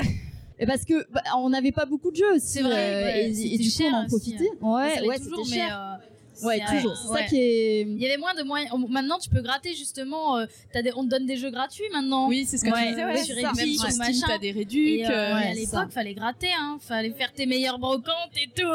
Genre. Comme il y a peut-être plus d'indépendants aussi, euh, vrai, ça- vrai. les jeux ont une, une- un éventail de prix Mm. plus varié, on va dire. Ouais. Ouais, et puis pour les consoles, euh, maintenant, euh, genre PlayStation, euh, c'est plus des démos qu'ils vont mettre parce que, en gros, les démos euh, avant avec les consoles, c'était aussi euh, une manière de montrer c'était quoi les capacités. Et maintenant, en fait, PlayStation le fait là via la présence euh, du Playroom, là où t'as plein d'espèces de mini-jeux, mais du coup, c'est plus des démos de jeux qui vont sortir. C'est un truc que PlayStation a codé elle-même pour bah, montrer les capacités du truc et du coup, on, on perd cet aspect. Bah, découvrir euh, autre chose parce que bah, c'est un jeu en soi et voilà quoi. Ouais, ouais, ouais. Et euh, du coup, ouais, j'adore ce, ce côté un petit peu. euh, vraiment, je, je redécouvre parce qu'en fait, c'est vrai que donc je suis streameuse. Euh, à côté de ça et je trouve que euh, avec tous les jeux qu'on achète qui sont en promo parce qu'on va pas se mentir il y a de l'achat compulsif euh, avec toutes les promos Sur Steam sont- Non. Ouais. l'achat compulsif, euh, le fait qu'on a plein de jeux gratuits. Euh, quand on est euh, streameuse, euh, youtubeur, on a accès à des clés de jeux aussi. Oui. Donc on a énormément de jeux. Et les démos, ça me, ça me ramène un petit peu dans ce côté, bah, vraiment le pourquoi j'aime les jeux vidéo en fait, et pourquoi je vais, euh, pourquoi il y a tel jeu qui m'a attiré, Ouais, euh, pour- qu'est- qu'est-ce qu'il a de spécial et tout. Et voilà, il y a ce- cette petite étincelle de, de, euh, De petites gamers. de petites gamers finalement, la, la petite bite. Exactement. Petit cœur d'enfant. Euh, ravi de découvrir des, des nouveaux jeux, des nouveaux gameplays, des nouvelles directions artistiques, même si j'avais pas ces mots-là à l'époque, mais euh, ouais. Ah si si, moi à 5 ans, je disais ah, J'adore la direction artistique. Par contre, le level design, euh, franchement, ça me branche Un pas petit trop. peu euh. aux fraises, le level design, non Ah, les mécaniques de gameplay, c'est pas trop fin, mais euh, bon, après les olis quand même, donc voilà. euh, ouais, ouais, ouais, non, vraiment, ce, ce petit côté euh, vraiment naïf, euh, j'aime bien. Et alors, moi, c'est, euh, je sais pas si d'autres vont se, se retrouver là-dedans, mais il y a ce côté aussi, je suis, enfin, pas incapable, mais j'ai vraiment beaucoup de mal à abandonner un jeu, même si je m'ennuie. Ah ouais. c'est hyper compliqué. Je peux pas. J'ai- Mais tout, les livres, je peux pas les abandonner, les films, faut que je les regarde jusqu'à la fin. Donc voilà, je commence un Je jeu, je l'aime pas, je m'ennuie, je suis là, genre vraiment, j'ai zéro fun. Mais C'est pour Ah ça ouais. que t'es aigri en fait. j'ai cru que t'allais dire, mais c'est pour ça que tu joues à Tomb Raider en fait. La violence. Mais du coup, t'as déjà essayé de jouer aux Sims parce que globalement, Ouais. c'est sans fin, donc. euh, Oui, mais je m'amuse. Ah oui, du coup ça marche c'est pas. grave, tu vois. C'est pas- ouais. C'est pas grave de passer des heures sur un jeu. Là, là où ça m'embête, c'est quand je passe des heures sur un jeu que j'aime pas. Et je suis là, qu'est-ce que je fous en fait Ah ouais, non, moi, j'ai pas le temps pour ça. Non, si ça me plaît pas, je me casse quoi. Et euh, bah, les démos, non. Genre, euh, ça Ouais. finit au bout d'un moment quand même. Même si quand on est petit, on les relance, on les relance, on les relance. Mais là, euh, j'ai vraiment ce côté, ok, j'ai vu ce que la démo avait à me montrer, euh, ça m'a plu. Et des fois, il y a des jeux, bon, c'est un peu triste pour eux, hein, mais il y a des jeux, je suis en mode, ok, bah, ça suffisait en fait, une heure de jeu, pas besoin d'en faire des heures. Ah mais vous sortez un jeu après la démo? Vous devriez peut-être pas. Bah, petit clin d'œil aux AAA qui font des jeux euh, de 120 heures. on n'a Euh, pas le non, temps, en on n'a mort. pas le temps Arrêtez de faire ça. vous. Et si c'est pour euh, remplir votre jeu, pas la peine, hein, finalement. Si en une heure c'est bouclé, c'est bouclé. Ah oui, si c'est pour faire des side quests, non. C'est bon. Euh, donc il y a un petit peu ça. Et moi j'aime bien, ça m'enlève ce stress de. Il y a des jeux, des fois ils m'attirent. Alors, je suis beaucoup attirée par les jeux, par leur direction artistique. Et des fois ça m'attire, je me dis let's go, je me lance dans le jeu. euh, et en fait je m'aperçois que ça me plaît pas, euh, mais je vais le continuer parce que voilà. Là c'est une démo. Là au moins euh, c'est vidu. Je vais dire ok j'aime pas, hop next. Et je trouve ça bien quoi en fait. Et au-delà de ça, donc ce que je disais, on est noyé de jeu et je trouve que ça, hum, ça apporte vraiment ce recul sur les sorties qui vont venir, à te dire est-ce que j'aime vraiment le jeu, est-ce que je vais l'acheter? Comme je disais, les tra- un trailer pour Ouais, moi ça suffit vrai. pas en fait. Regarder une vidéo, euh, tu peux vite te dire bon ok c'est pas mon style de jeu ou quoi, mais vraiment quand t'es en train Ouais. de jouer, tu peux peut être hypé, ouais. donner ses Mm. chances au jeu et dire ok ouais Mm, non mais là il y a vraiment vrai. un truc qui m'intéresse et euh, Ouais. Si je devais faire une analogie de gros gamer, je dirais euh, Oh bah c'est comme les bonnes voitures. Euh, tu peux les regarder en long, en large, en travers. Tant que t'as pas pris le volant, euh, Ok, Jackie. je sais pas d'où est venue cette analogie. D'accord. euh, c'est un peu pareil. C'était le c'est moment Fast and Furious 2 Queen. J'ai des bonnes refs en Fast and Furious, c'est peut-être ça. Ouais, mais euh, ouais, j'avoue, je vois ce que, de quoi tu veux parler parce que moi, ça me l'a fait justement pour Backbone, le jeu euh, en pixel art. Bon, moi, j'adore le pixel art, etc. Mais le fait vraiment d'avoir fait la démo avant, je me suis dit, il me le faut, tu vois.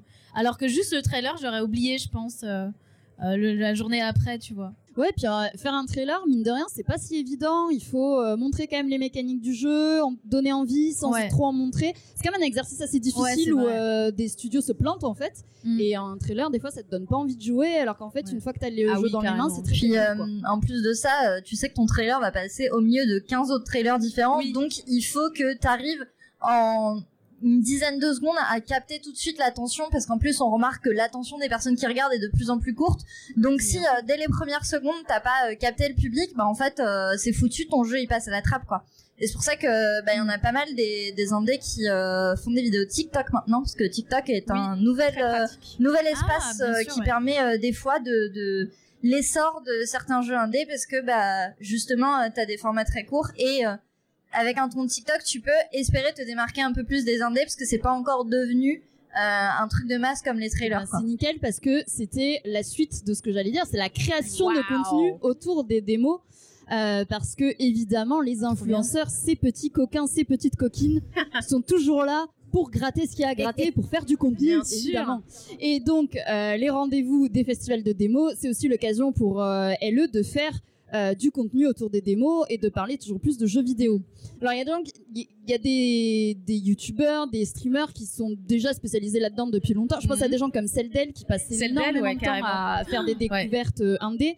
Euh, mais on a aussi euh, bah, d'autres personnes qui se sont mis à ce type de contenu grâce aux démos. Je pense notamment à moi. Notamment au hasard la chaîne Au euh, hasard. M Ditz Mais- tiré du bas. J'ai vu aussi dans ton planning que tu faisais des démos. Je fais aussi des démos, j'aime beaucoup Et ça. oui. Ouais, c'est très pratique parce que t'as plein Ouais. de petits trucs euh, d'affilée, euh, c'est comme des petits Ouais. Ah, mais on, on est, on Non. est d'accord. Parce que moi aussi, c'est ça. Il y, a un petit- il y a un petit peu ce côté stimulation intellectuelle où je passe vite fait d'un truc à l'autre. Qu'est-ce qui m'attend après Je sais ça, pas. ouais. Euh, c'est- C'est Je croustillant. pense aussi à Dollywood, qui est une grande fan de- Ouais. de, démos Oui. et qui rate jamais les, les néo-fest et qui adore parler de Mhm. ça, qui fait des trades sur euh, les démos qu'elle a aimées. euh. donc, euh, ouais, il y a plein de. Moi, je faisais ça à une époque, ouais, bah, ça va, ça va revenir. Il y a Sweetberry Eh ben, aussi, voilà, qui est déjà passé dans le podcast et qui fait ça à Oui, chaque bien sûr, festival. euh, Bien sûr. a un thread pour compléter les démos Sweetberry qui, elle, ne 21. fait pas en live, mais Ouais. sinon, euh, beaucoup de live de démos. Ouais.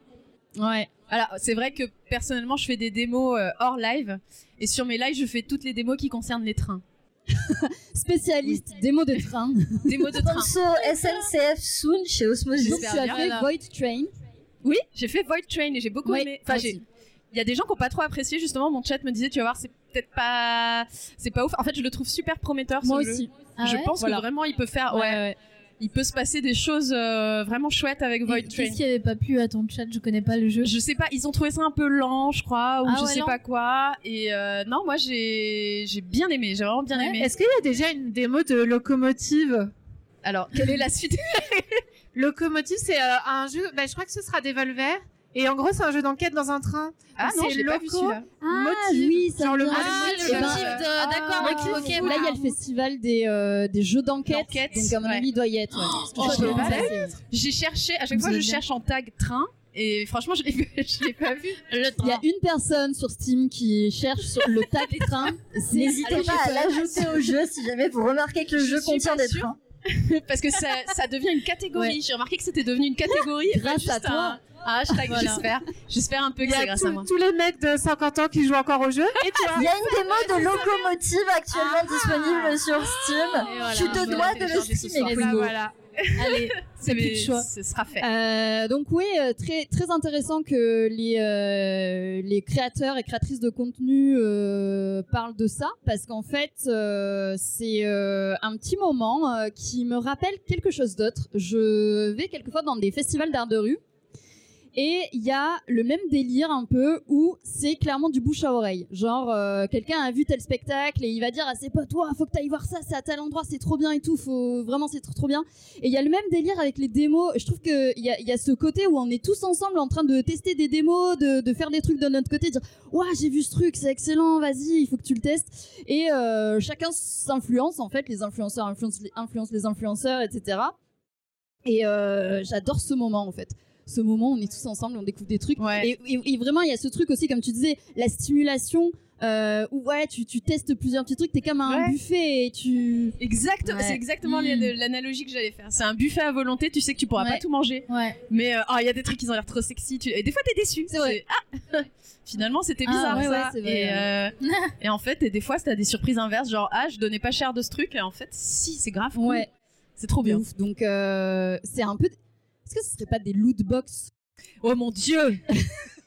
Attends, t'as gamifié? On va trop loin. On va Les- Ne donne pas l'idée à Val, s'il te plaît. Donc voilà, euh, je kiffe les démos. Je trouve que c'est un moment euh, trop bien, que ce soit pour euh, les joueurs joueuses, que ce soit pour les créateurs créatrices de contenu.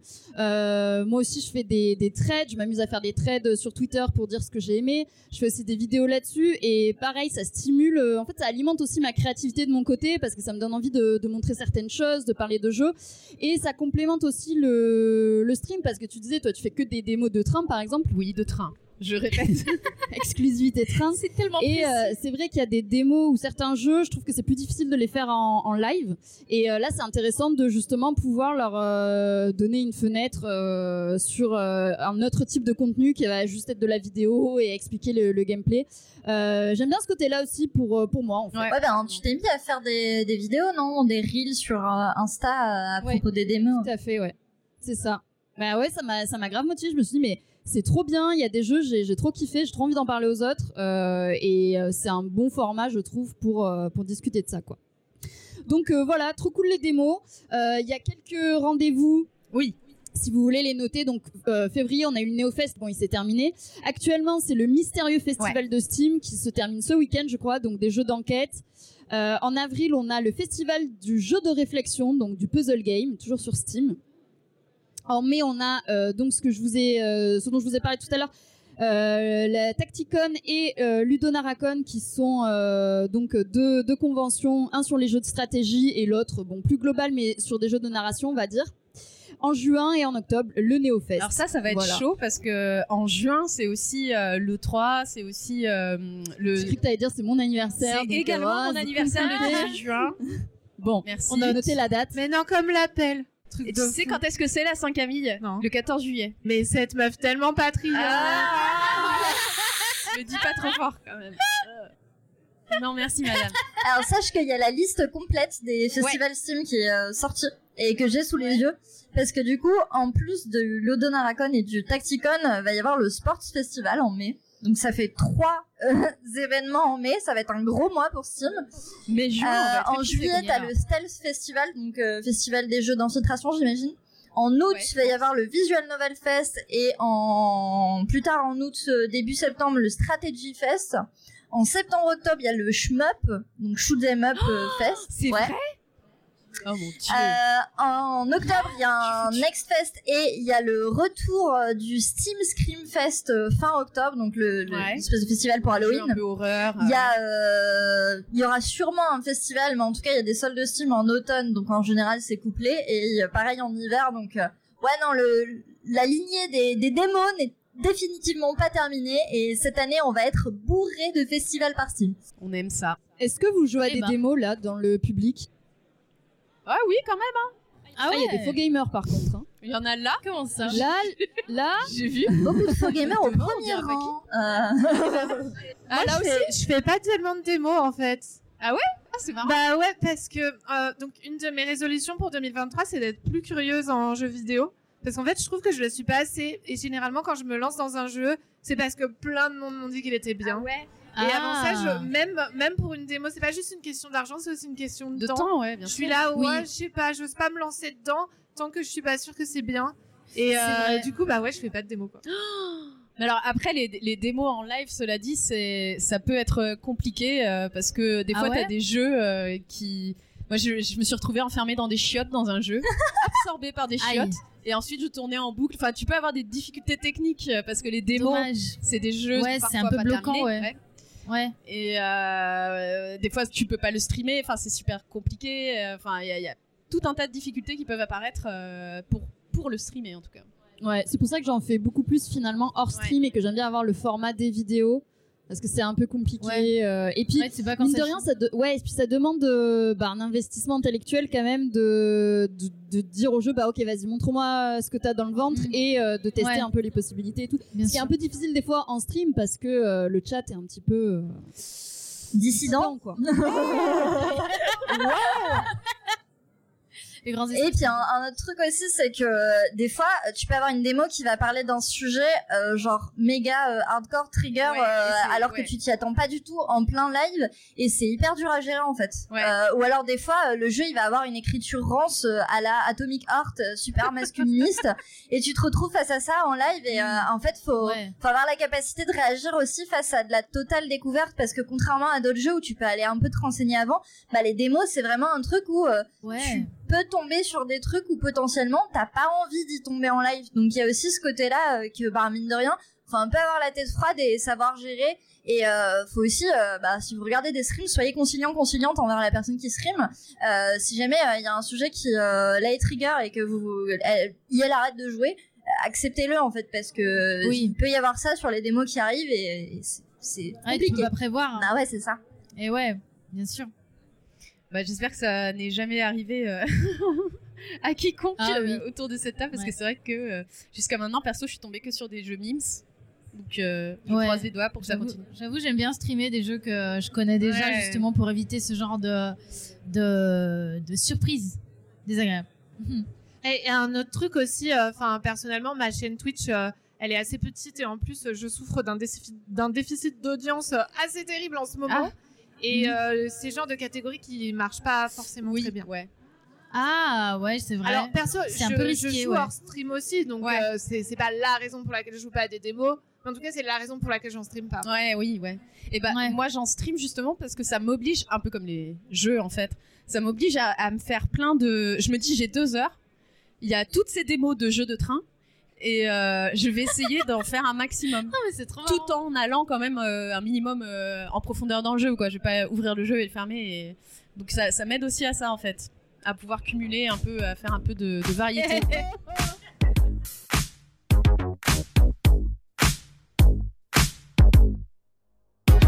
Yeah, cause girls is players too. Uh, yeah, yeah, cause girls is players too. Keep it playing, baby. Cause girls is players too. Bitches getting money all around the world, cause girls is players too. What you know about living on the top? Penthouse suites, looking down on the ops. Took her for a test drive, left them on the lot. Time is money, so I spend it on a watch. Hold on, low T showing through the white tee. You can see the thong busting on my tight jeans. Okay, rocks on my fingers like a nigga wife me. Got another shorty, she ain't nothing like me. Yeah, about to catch another flight. Yeah, the apple bottom make 'em wanna bite. Yeah, I just wanna have a good night. I just wanna have a good night. Hold up, if you don't know, now you know. If you broke, then you gotta let him go. You could have anybody, any money, mo. Cause when you a boss, you could do what you want. Yeah, cause girls is players too. Uh, Euh, on va passer à qui Du coup, toi, tu voulais euh, approfondir le sujet justement euh, des fests et des démos. Et prononcez bien le T à la fin de fest, s'il vous plaît, quand vous parlez des. Pourquoi Ça peut parce que j'ai vraiment cru que t'allais dire Ouais, fest. hein, à et- chaque fois, chaque fois que je dis fest, bonnes il y a un moment, je. Ouais, euh, moi je me suis intéressée au phénomène des Steam Neofest euh, plus du côté ben, créatrice de jeux parce que dans mon temps libre il m'arrive de créer des jeux sur Itch.io. Et euh, en fait, euh, ben, les Steam Neofest, mine de rien, d'un point de vue joueur, c'est tout beau, c'est tout rose, il y a plein de démos. Ouais, derrière, il y a le capitalisme et les intérêts marketing et monétaires Oups. de Valve. Et c'est un petit peu à ça que je me suis intéressée parce qu'en fait, ces Steam Neofest, c'est un petit peu le grand Valve qui euh, fait la bienséance aux indés.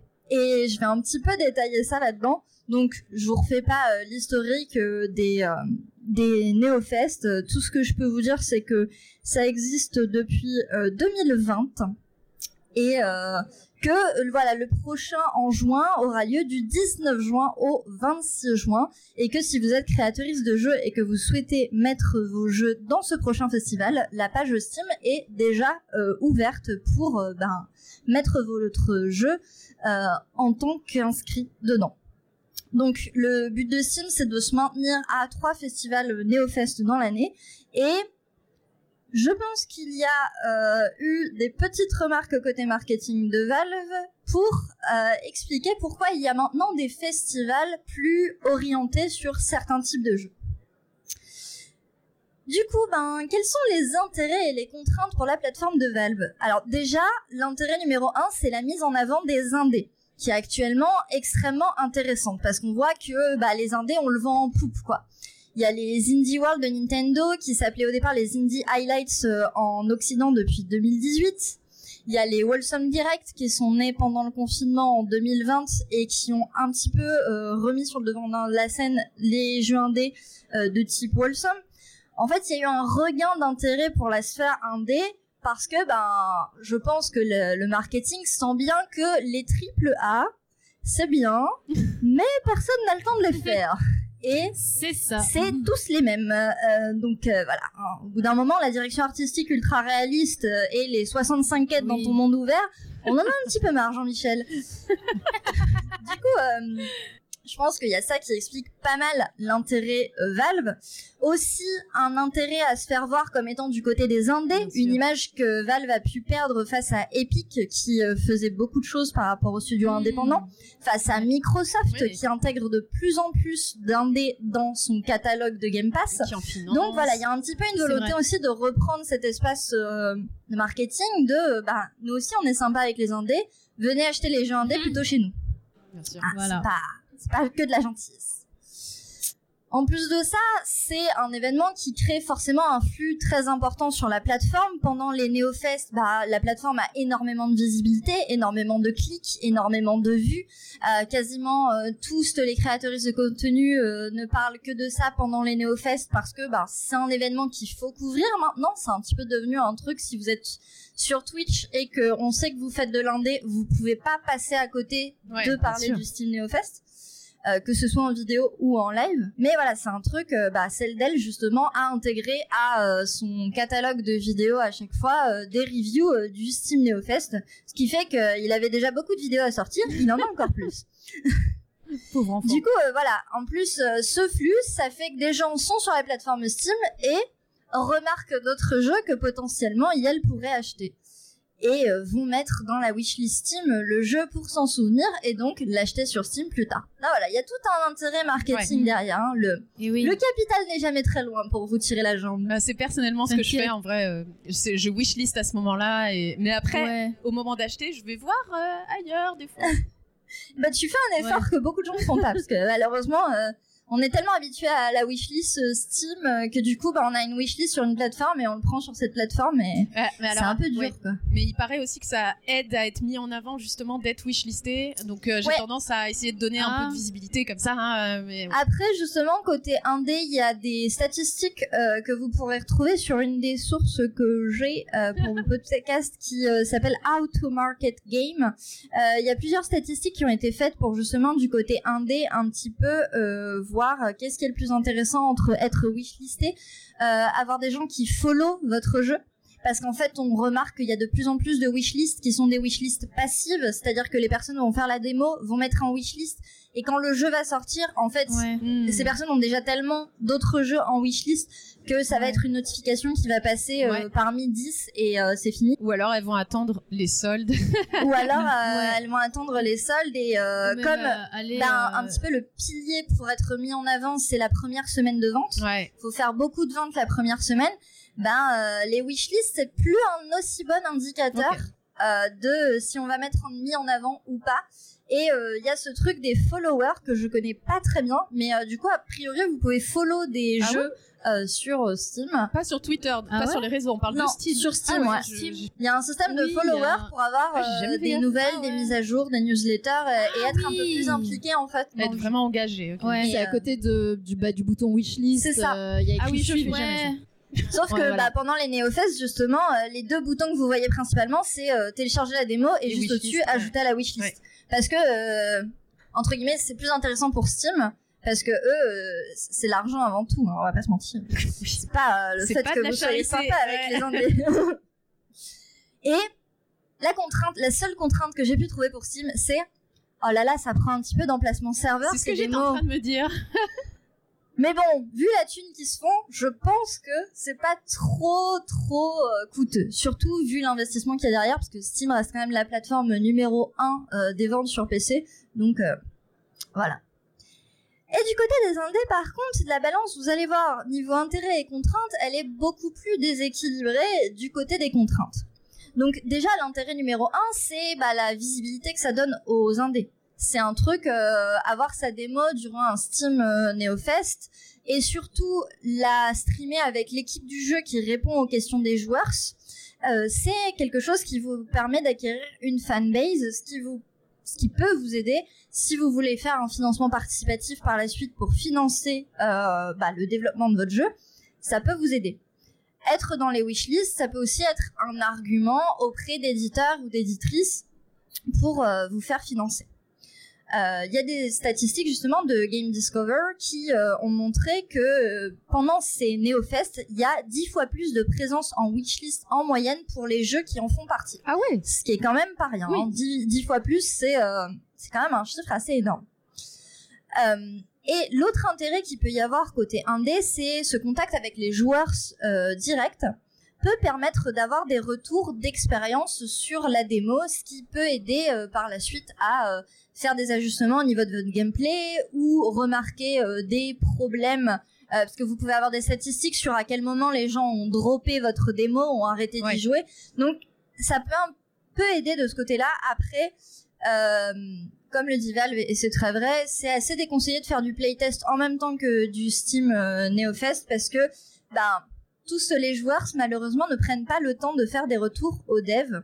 Et, euh, donc, la simple présence en démo, c'est pas quelque chose qui vous garantit euh, d'avoir des retours d'expérience, c'est pas quelque chose qui vous garantit d'avoir de la visibilité. Ce qui change vraiment la donne et qui demande du coup plus d'investissement, c'est bah, de faire ces lives, de faire ces sessions de questions-réponses avec le public. Mais c'est un autre exercice et euh, bah, par exemple un solo dev ou une équipe de trois, peut-être que personne dans l'équipe n'a envie de se confronter à ce genre de choses. Donc, Clairement. Parce que je pensais aussi au, au Q&A, euh, se passer des Q&A pour donc les Q&A c'est les testeurs et testeuses de, de jeux.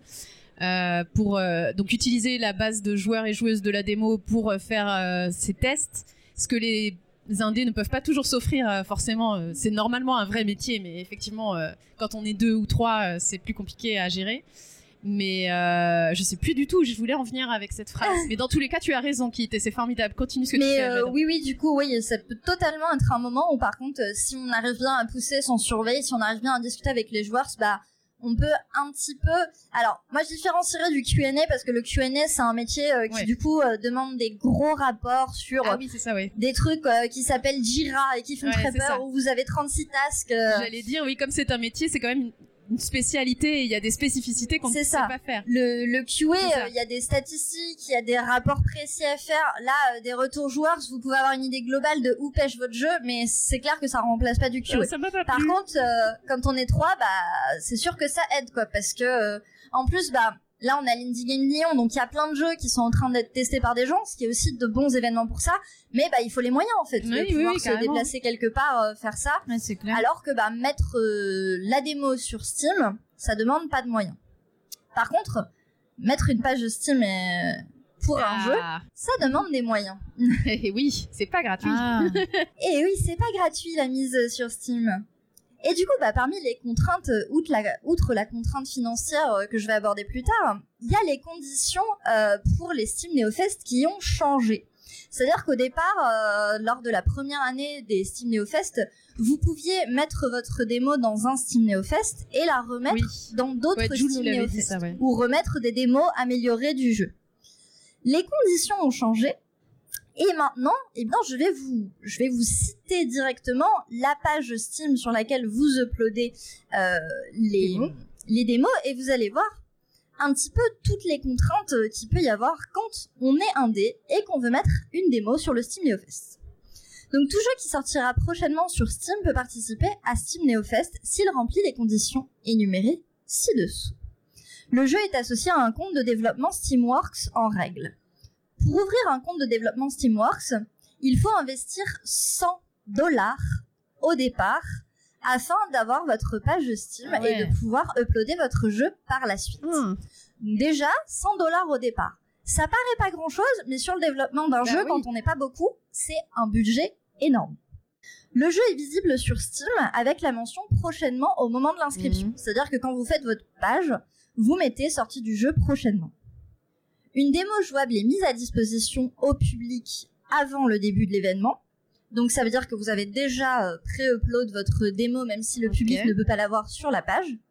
Et la sortie du jeu est prévue après la clôture de l'édition concernée. Donc ça, on le disait, c'est que euh, en gros, il faut pas que le jeu soit déjà sorti et il faut pas que le jeu sorte non plus pendant le festival. Il faut vraiment que ce Mmh. soit après la date de fin.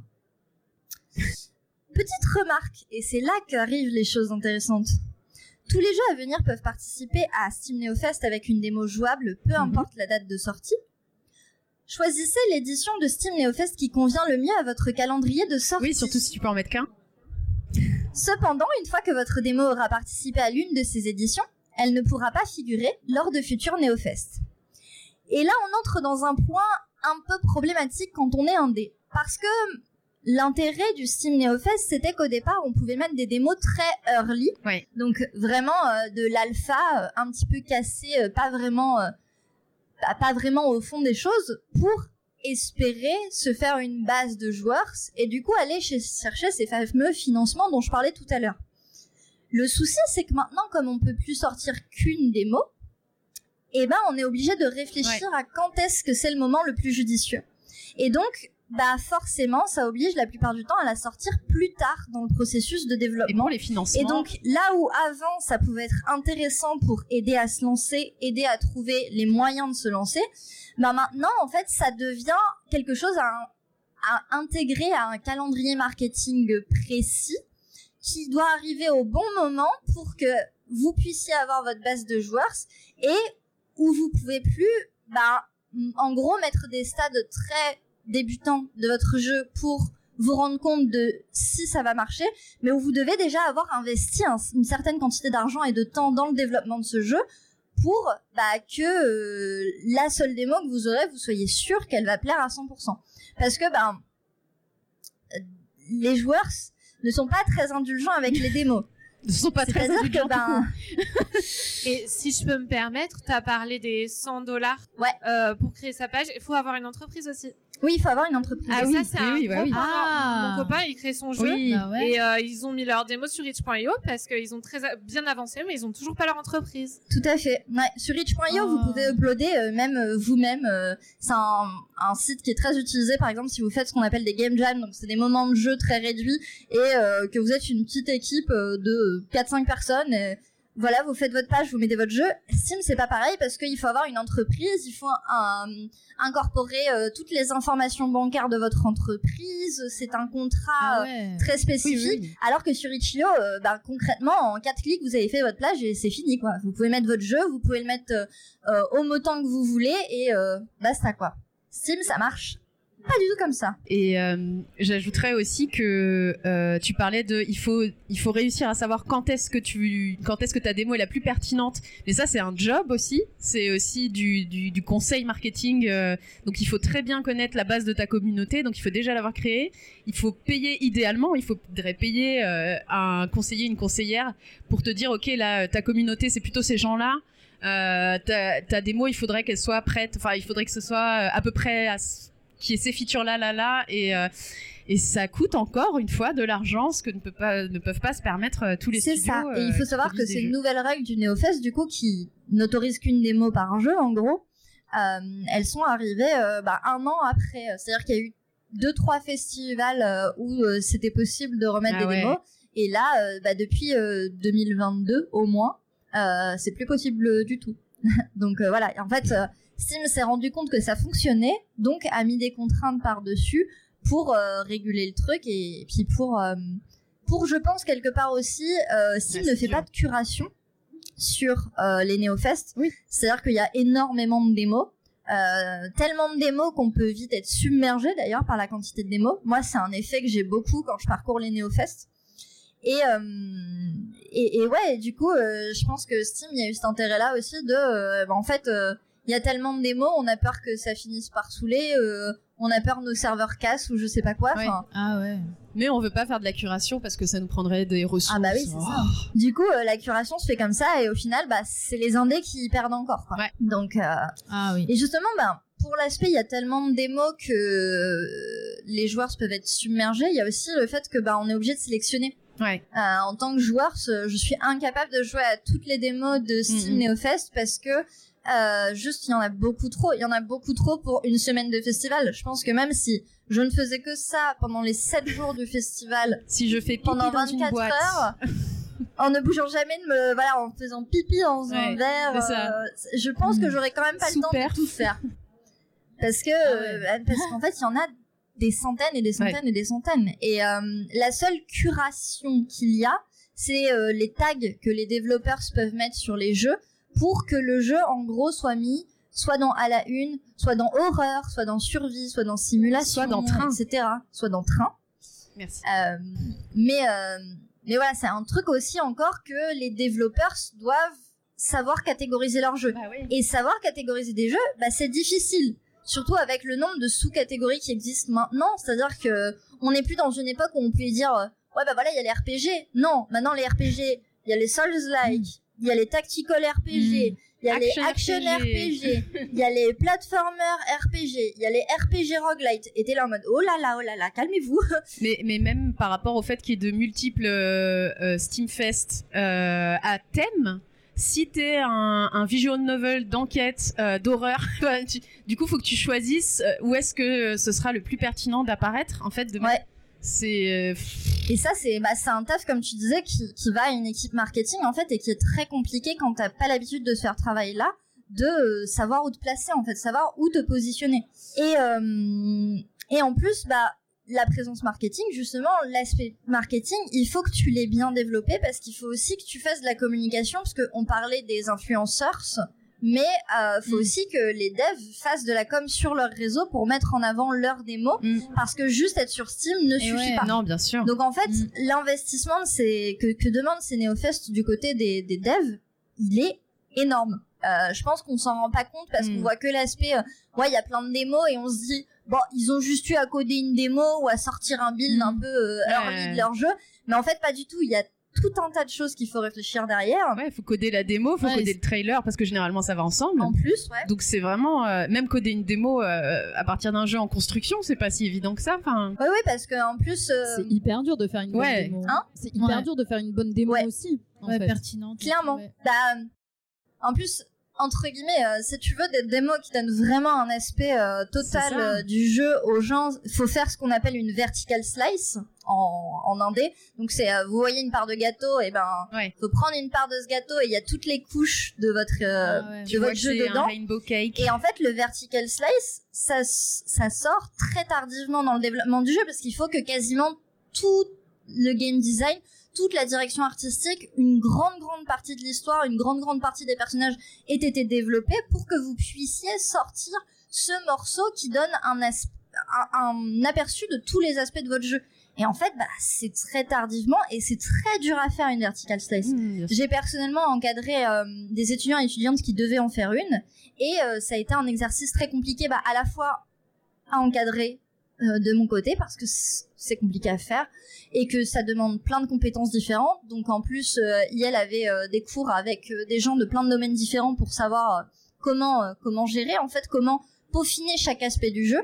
Et euh, et à la fin de l'année, ben clairement, c'était pas des vertical slice parce que ça demande beaucoup plus euh, que euh, un an de travail en fait, une vertical slice. Ah ouais. Beaucoup plus, beaucoup plus euh, compliqué que ça. C'était des diagonales, fais un peu la gueule, slice.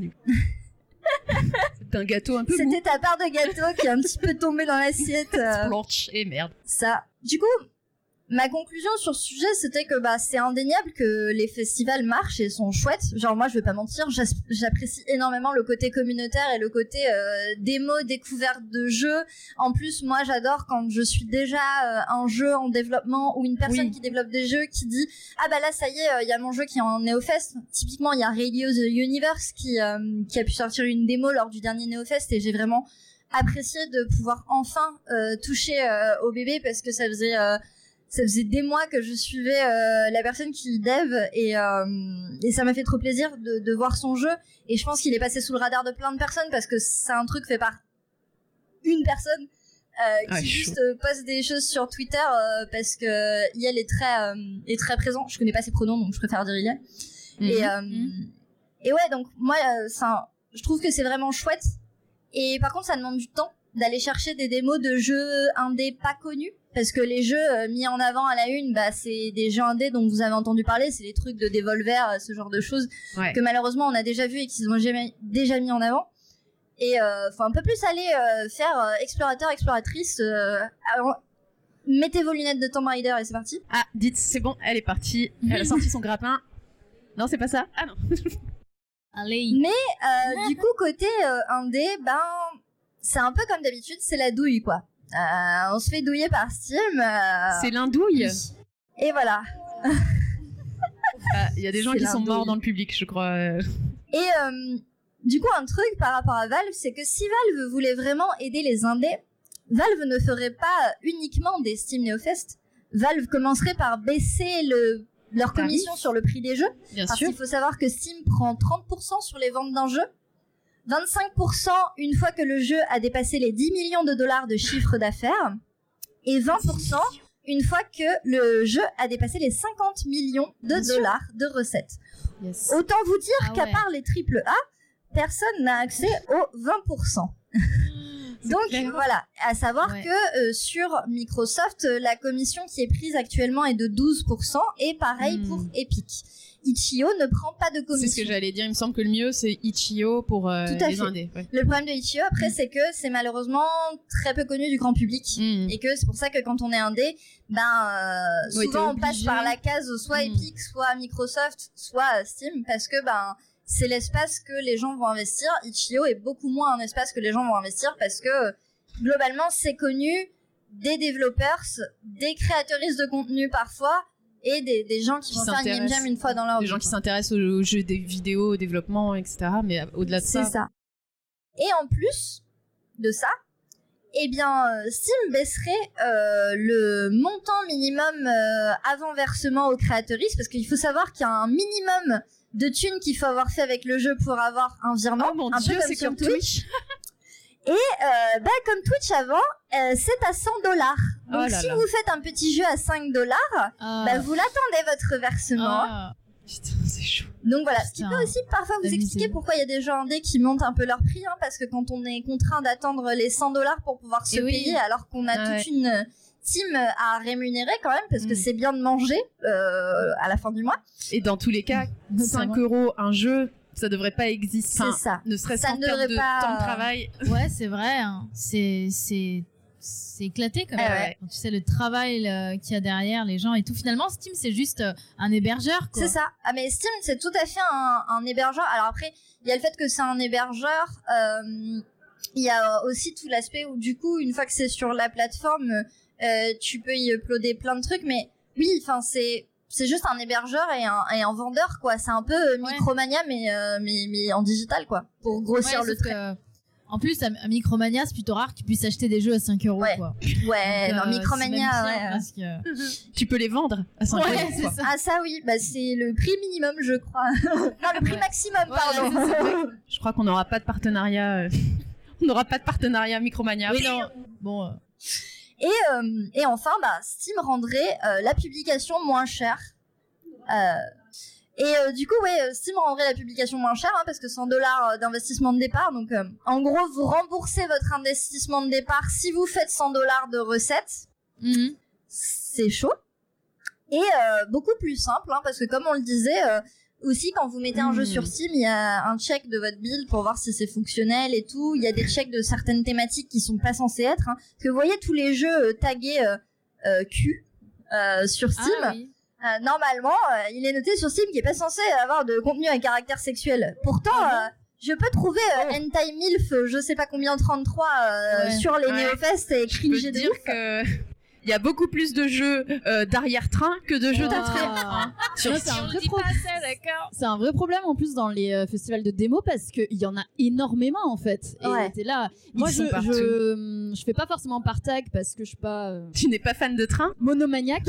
mais euh, et du coup quand tu regardes toutes les démos, bah en fait t'as euh, des tonnes de, de jeux à caractère sexuel. Je suis là mais en fait ça m'intéresse absolument pas. Et Et c'est ouais. pas possible je crois d'enlever un tag. Bah, tu peux l'enlever, le contenu à caractère sexuel, mais le problème, c'est que des jeux qui vont avoir du contenu à caractère sexuel juste un tout petit peu, je sais pas, à la The Witcher, bah, du coup, Ah, ils vont être ouais, ça enlevés aussi de ton Steam.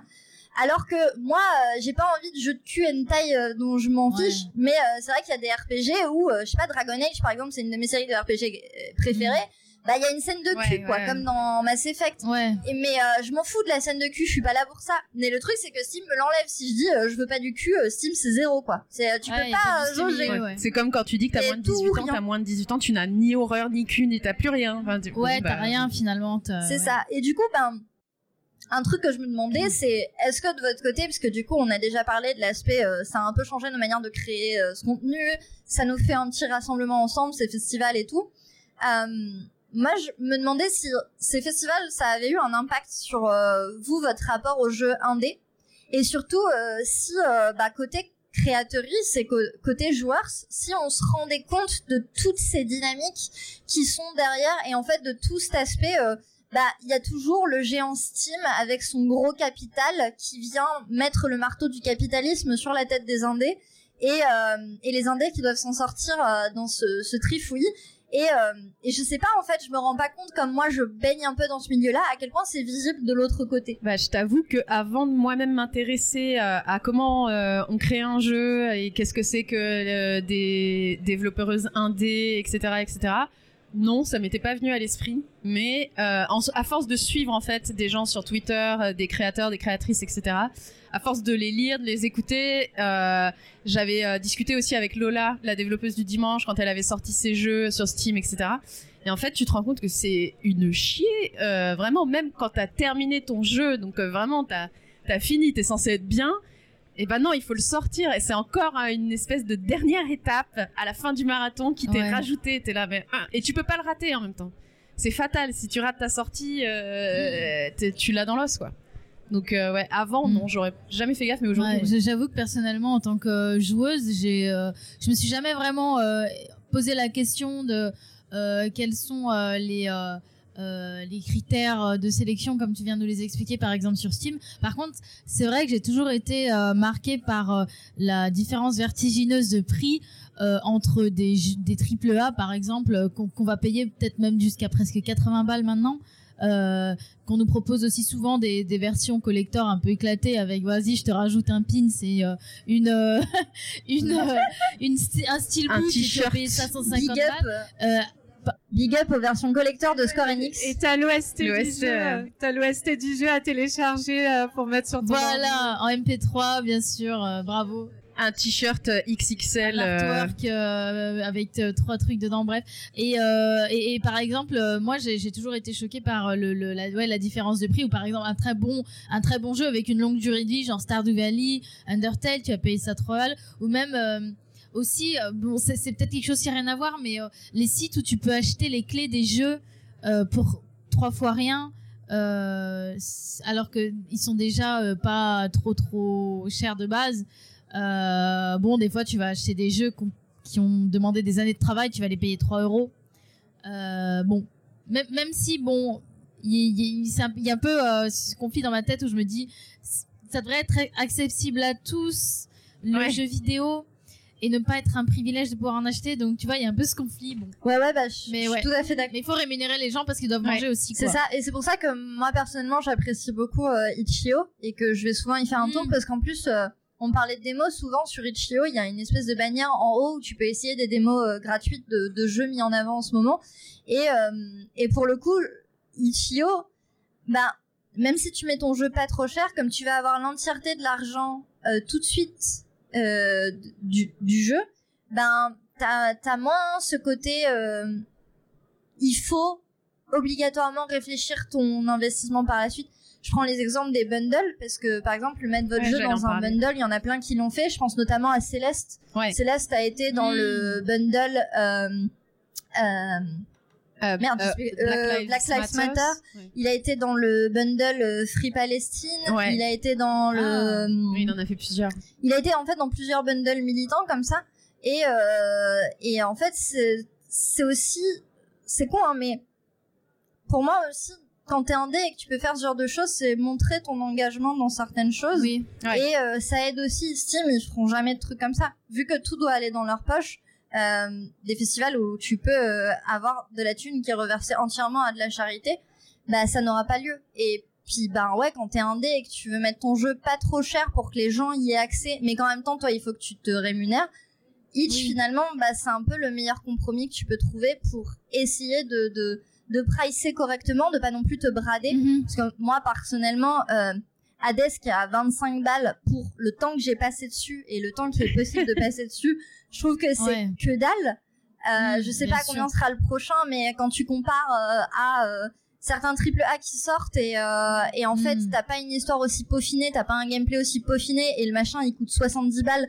juste parce Ouais. que euh, c'est de l'ultra réalisme avec des particules de ouf genre oh regarde mon feu il a Les couilles 8 de cheval. polygones et genre Ouais. j'en ai rien à foutre je suis Ouais, désolée Ouais. euh, et du coup, en fait, enfin, il y a aussi un truc, je trouve, au niveau des prix, de la perception des gens. Ouais. Euh, Il y a Oui. beaucoup de gens qui pensent que indé égale pas cher, et du coup, Hmm. beaucoup d'indés Ouais. se bradent. Et alors Ah, qu'en ouais. vrai, il faudrait que tout le monde se brade. Ouais. Il faudrait pas que les triple A coûtent aussi cher Ouais. Euh, il faut- globalement, il faudrait pas que la vie coûte aussi cher. qu'il y a ça aussi Ouais, comme c'est problème. aussi un autre sujet finalement. Euh, en fait, faudrait finalement, on en revient au capitalisme. C'est ça. On en revient- non mais voilà, le coupable c'est toujours le même en fait. il, est, il est là dans un coin, il arrive. Et oui. Je suis toujours là dans ce podcast pour rappeler que le problème c'est le capitalisme. Bien sûr, et avec Ah, plaisir. merci pour ça. euh, tu reviens quand tu veux nous rappeler que c'est ça. Pas de souci.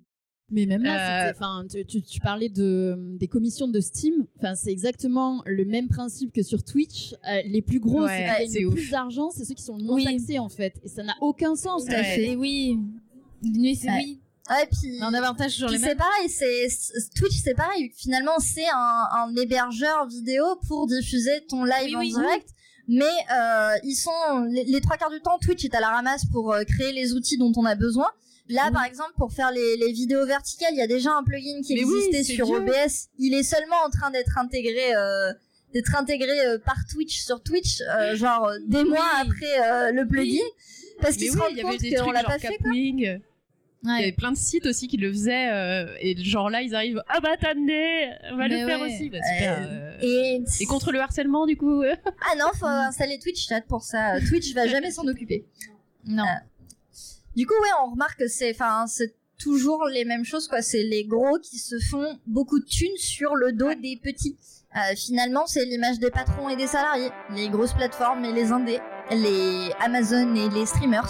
bien Au final, c'est Ouais. toujours nous qui prenons, et c'est les bourgeois qui euh, s'empiffrent. Du coup, euh, n'oubliez pas d'aller à la manif le c'est 7 mars. exactement ce que j'allais dire du coup on se retrouve à la manif euh, le 7 mars évidemment il y aura mon chien. c'est vrai? Ah, alors là obligé vraiment obligé de venir c'est sûr je serai là avant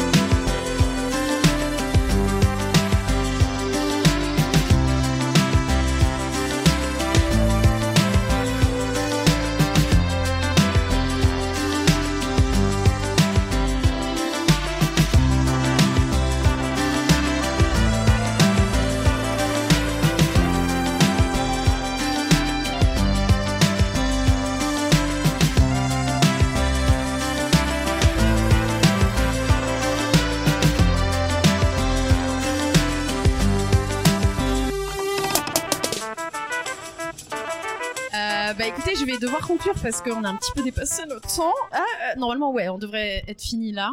Euh, merci à toutes et tous pour euh, pour cette pour ces discussions.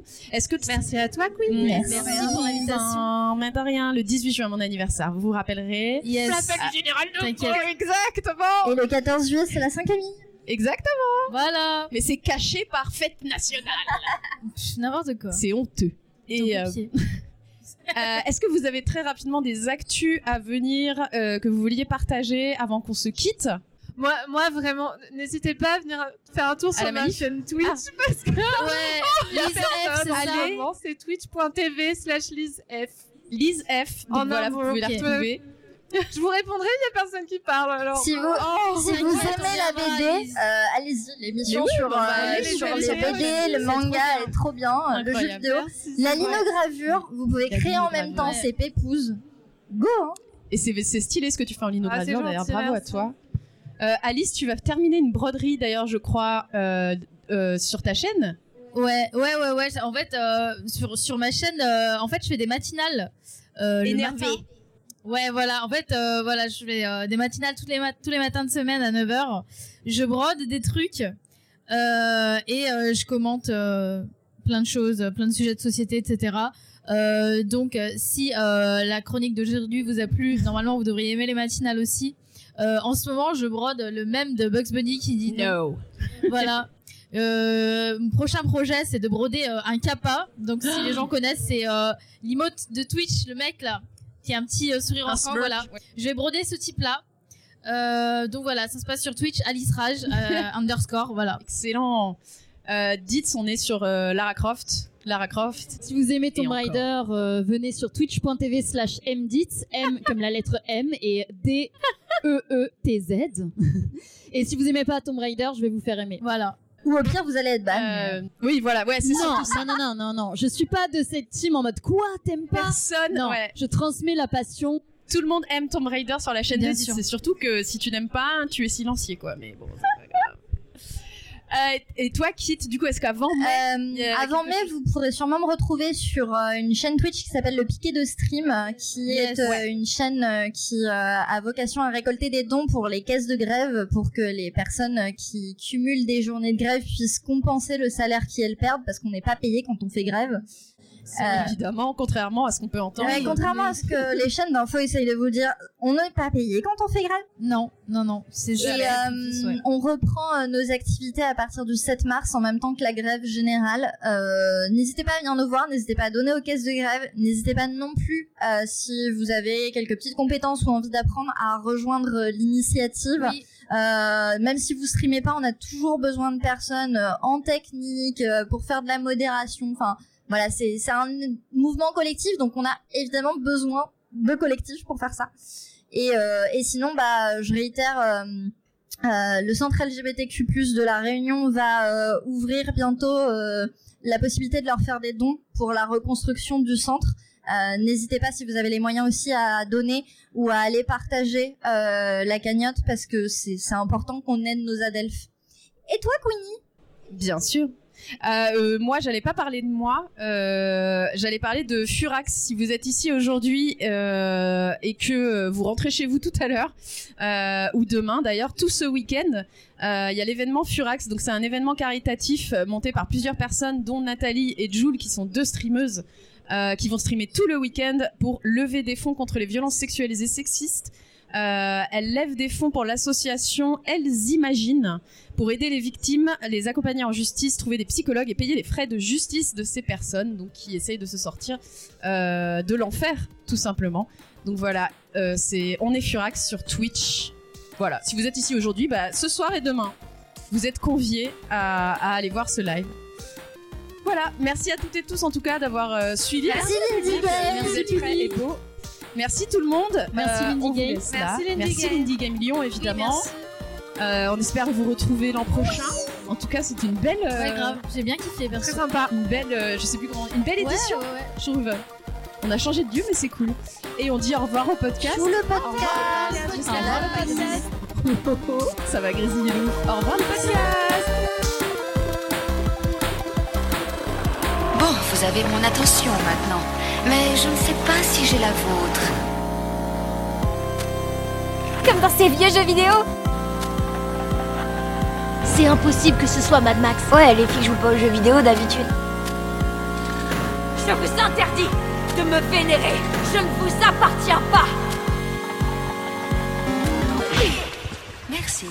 J'ai pas entendu. Est-ce que tu peux crafter ton, man- ton micro sur ton menton, s'il te plaît? Mais vraiment, j'ai vraiment l'impression d'être comme Charlie et Lulu. Ça Bah oui, mais pense, m'énerve. pense Charlie et Et- Lulu. mais je peux vous dire, je pouvais même pas regarder leur émission tellement ça m'énervait comment ils tenaient leur Ah micro. Non Je mais tellement des pas blocages comme ça des fois euh, pas trop explicables et du coup dois faire exactement comme eux. Quoi, le hit machine? Non, je supporte pas, ils tiennent mal leur micro. Ok, Bordel, on a des positions politiques qu'on a. J'ai même fait des manifs et tout. Non, Et t'es là en train de faire le hit machine des jeux mais vidéo. ouais. Putain.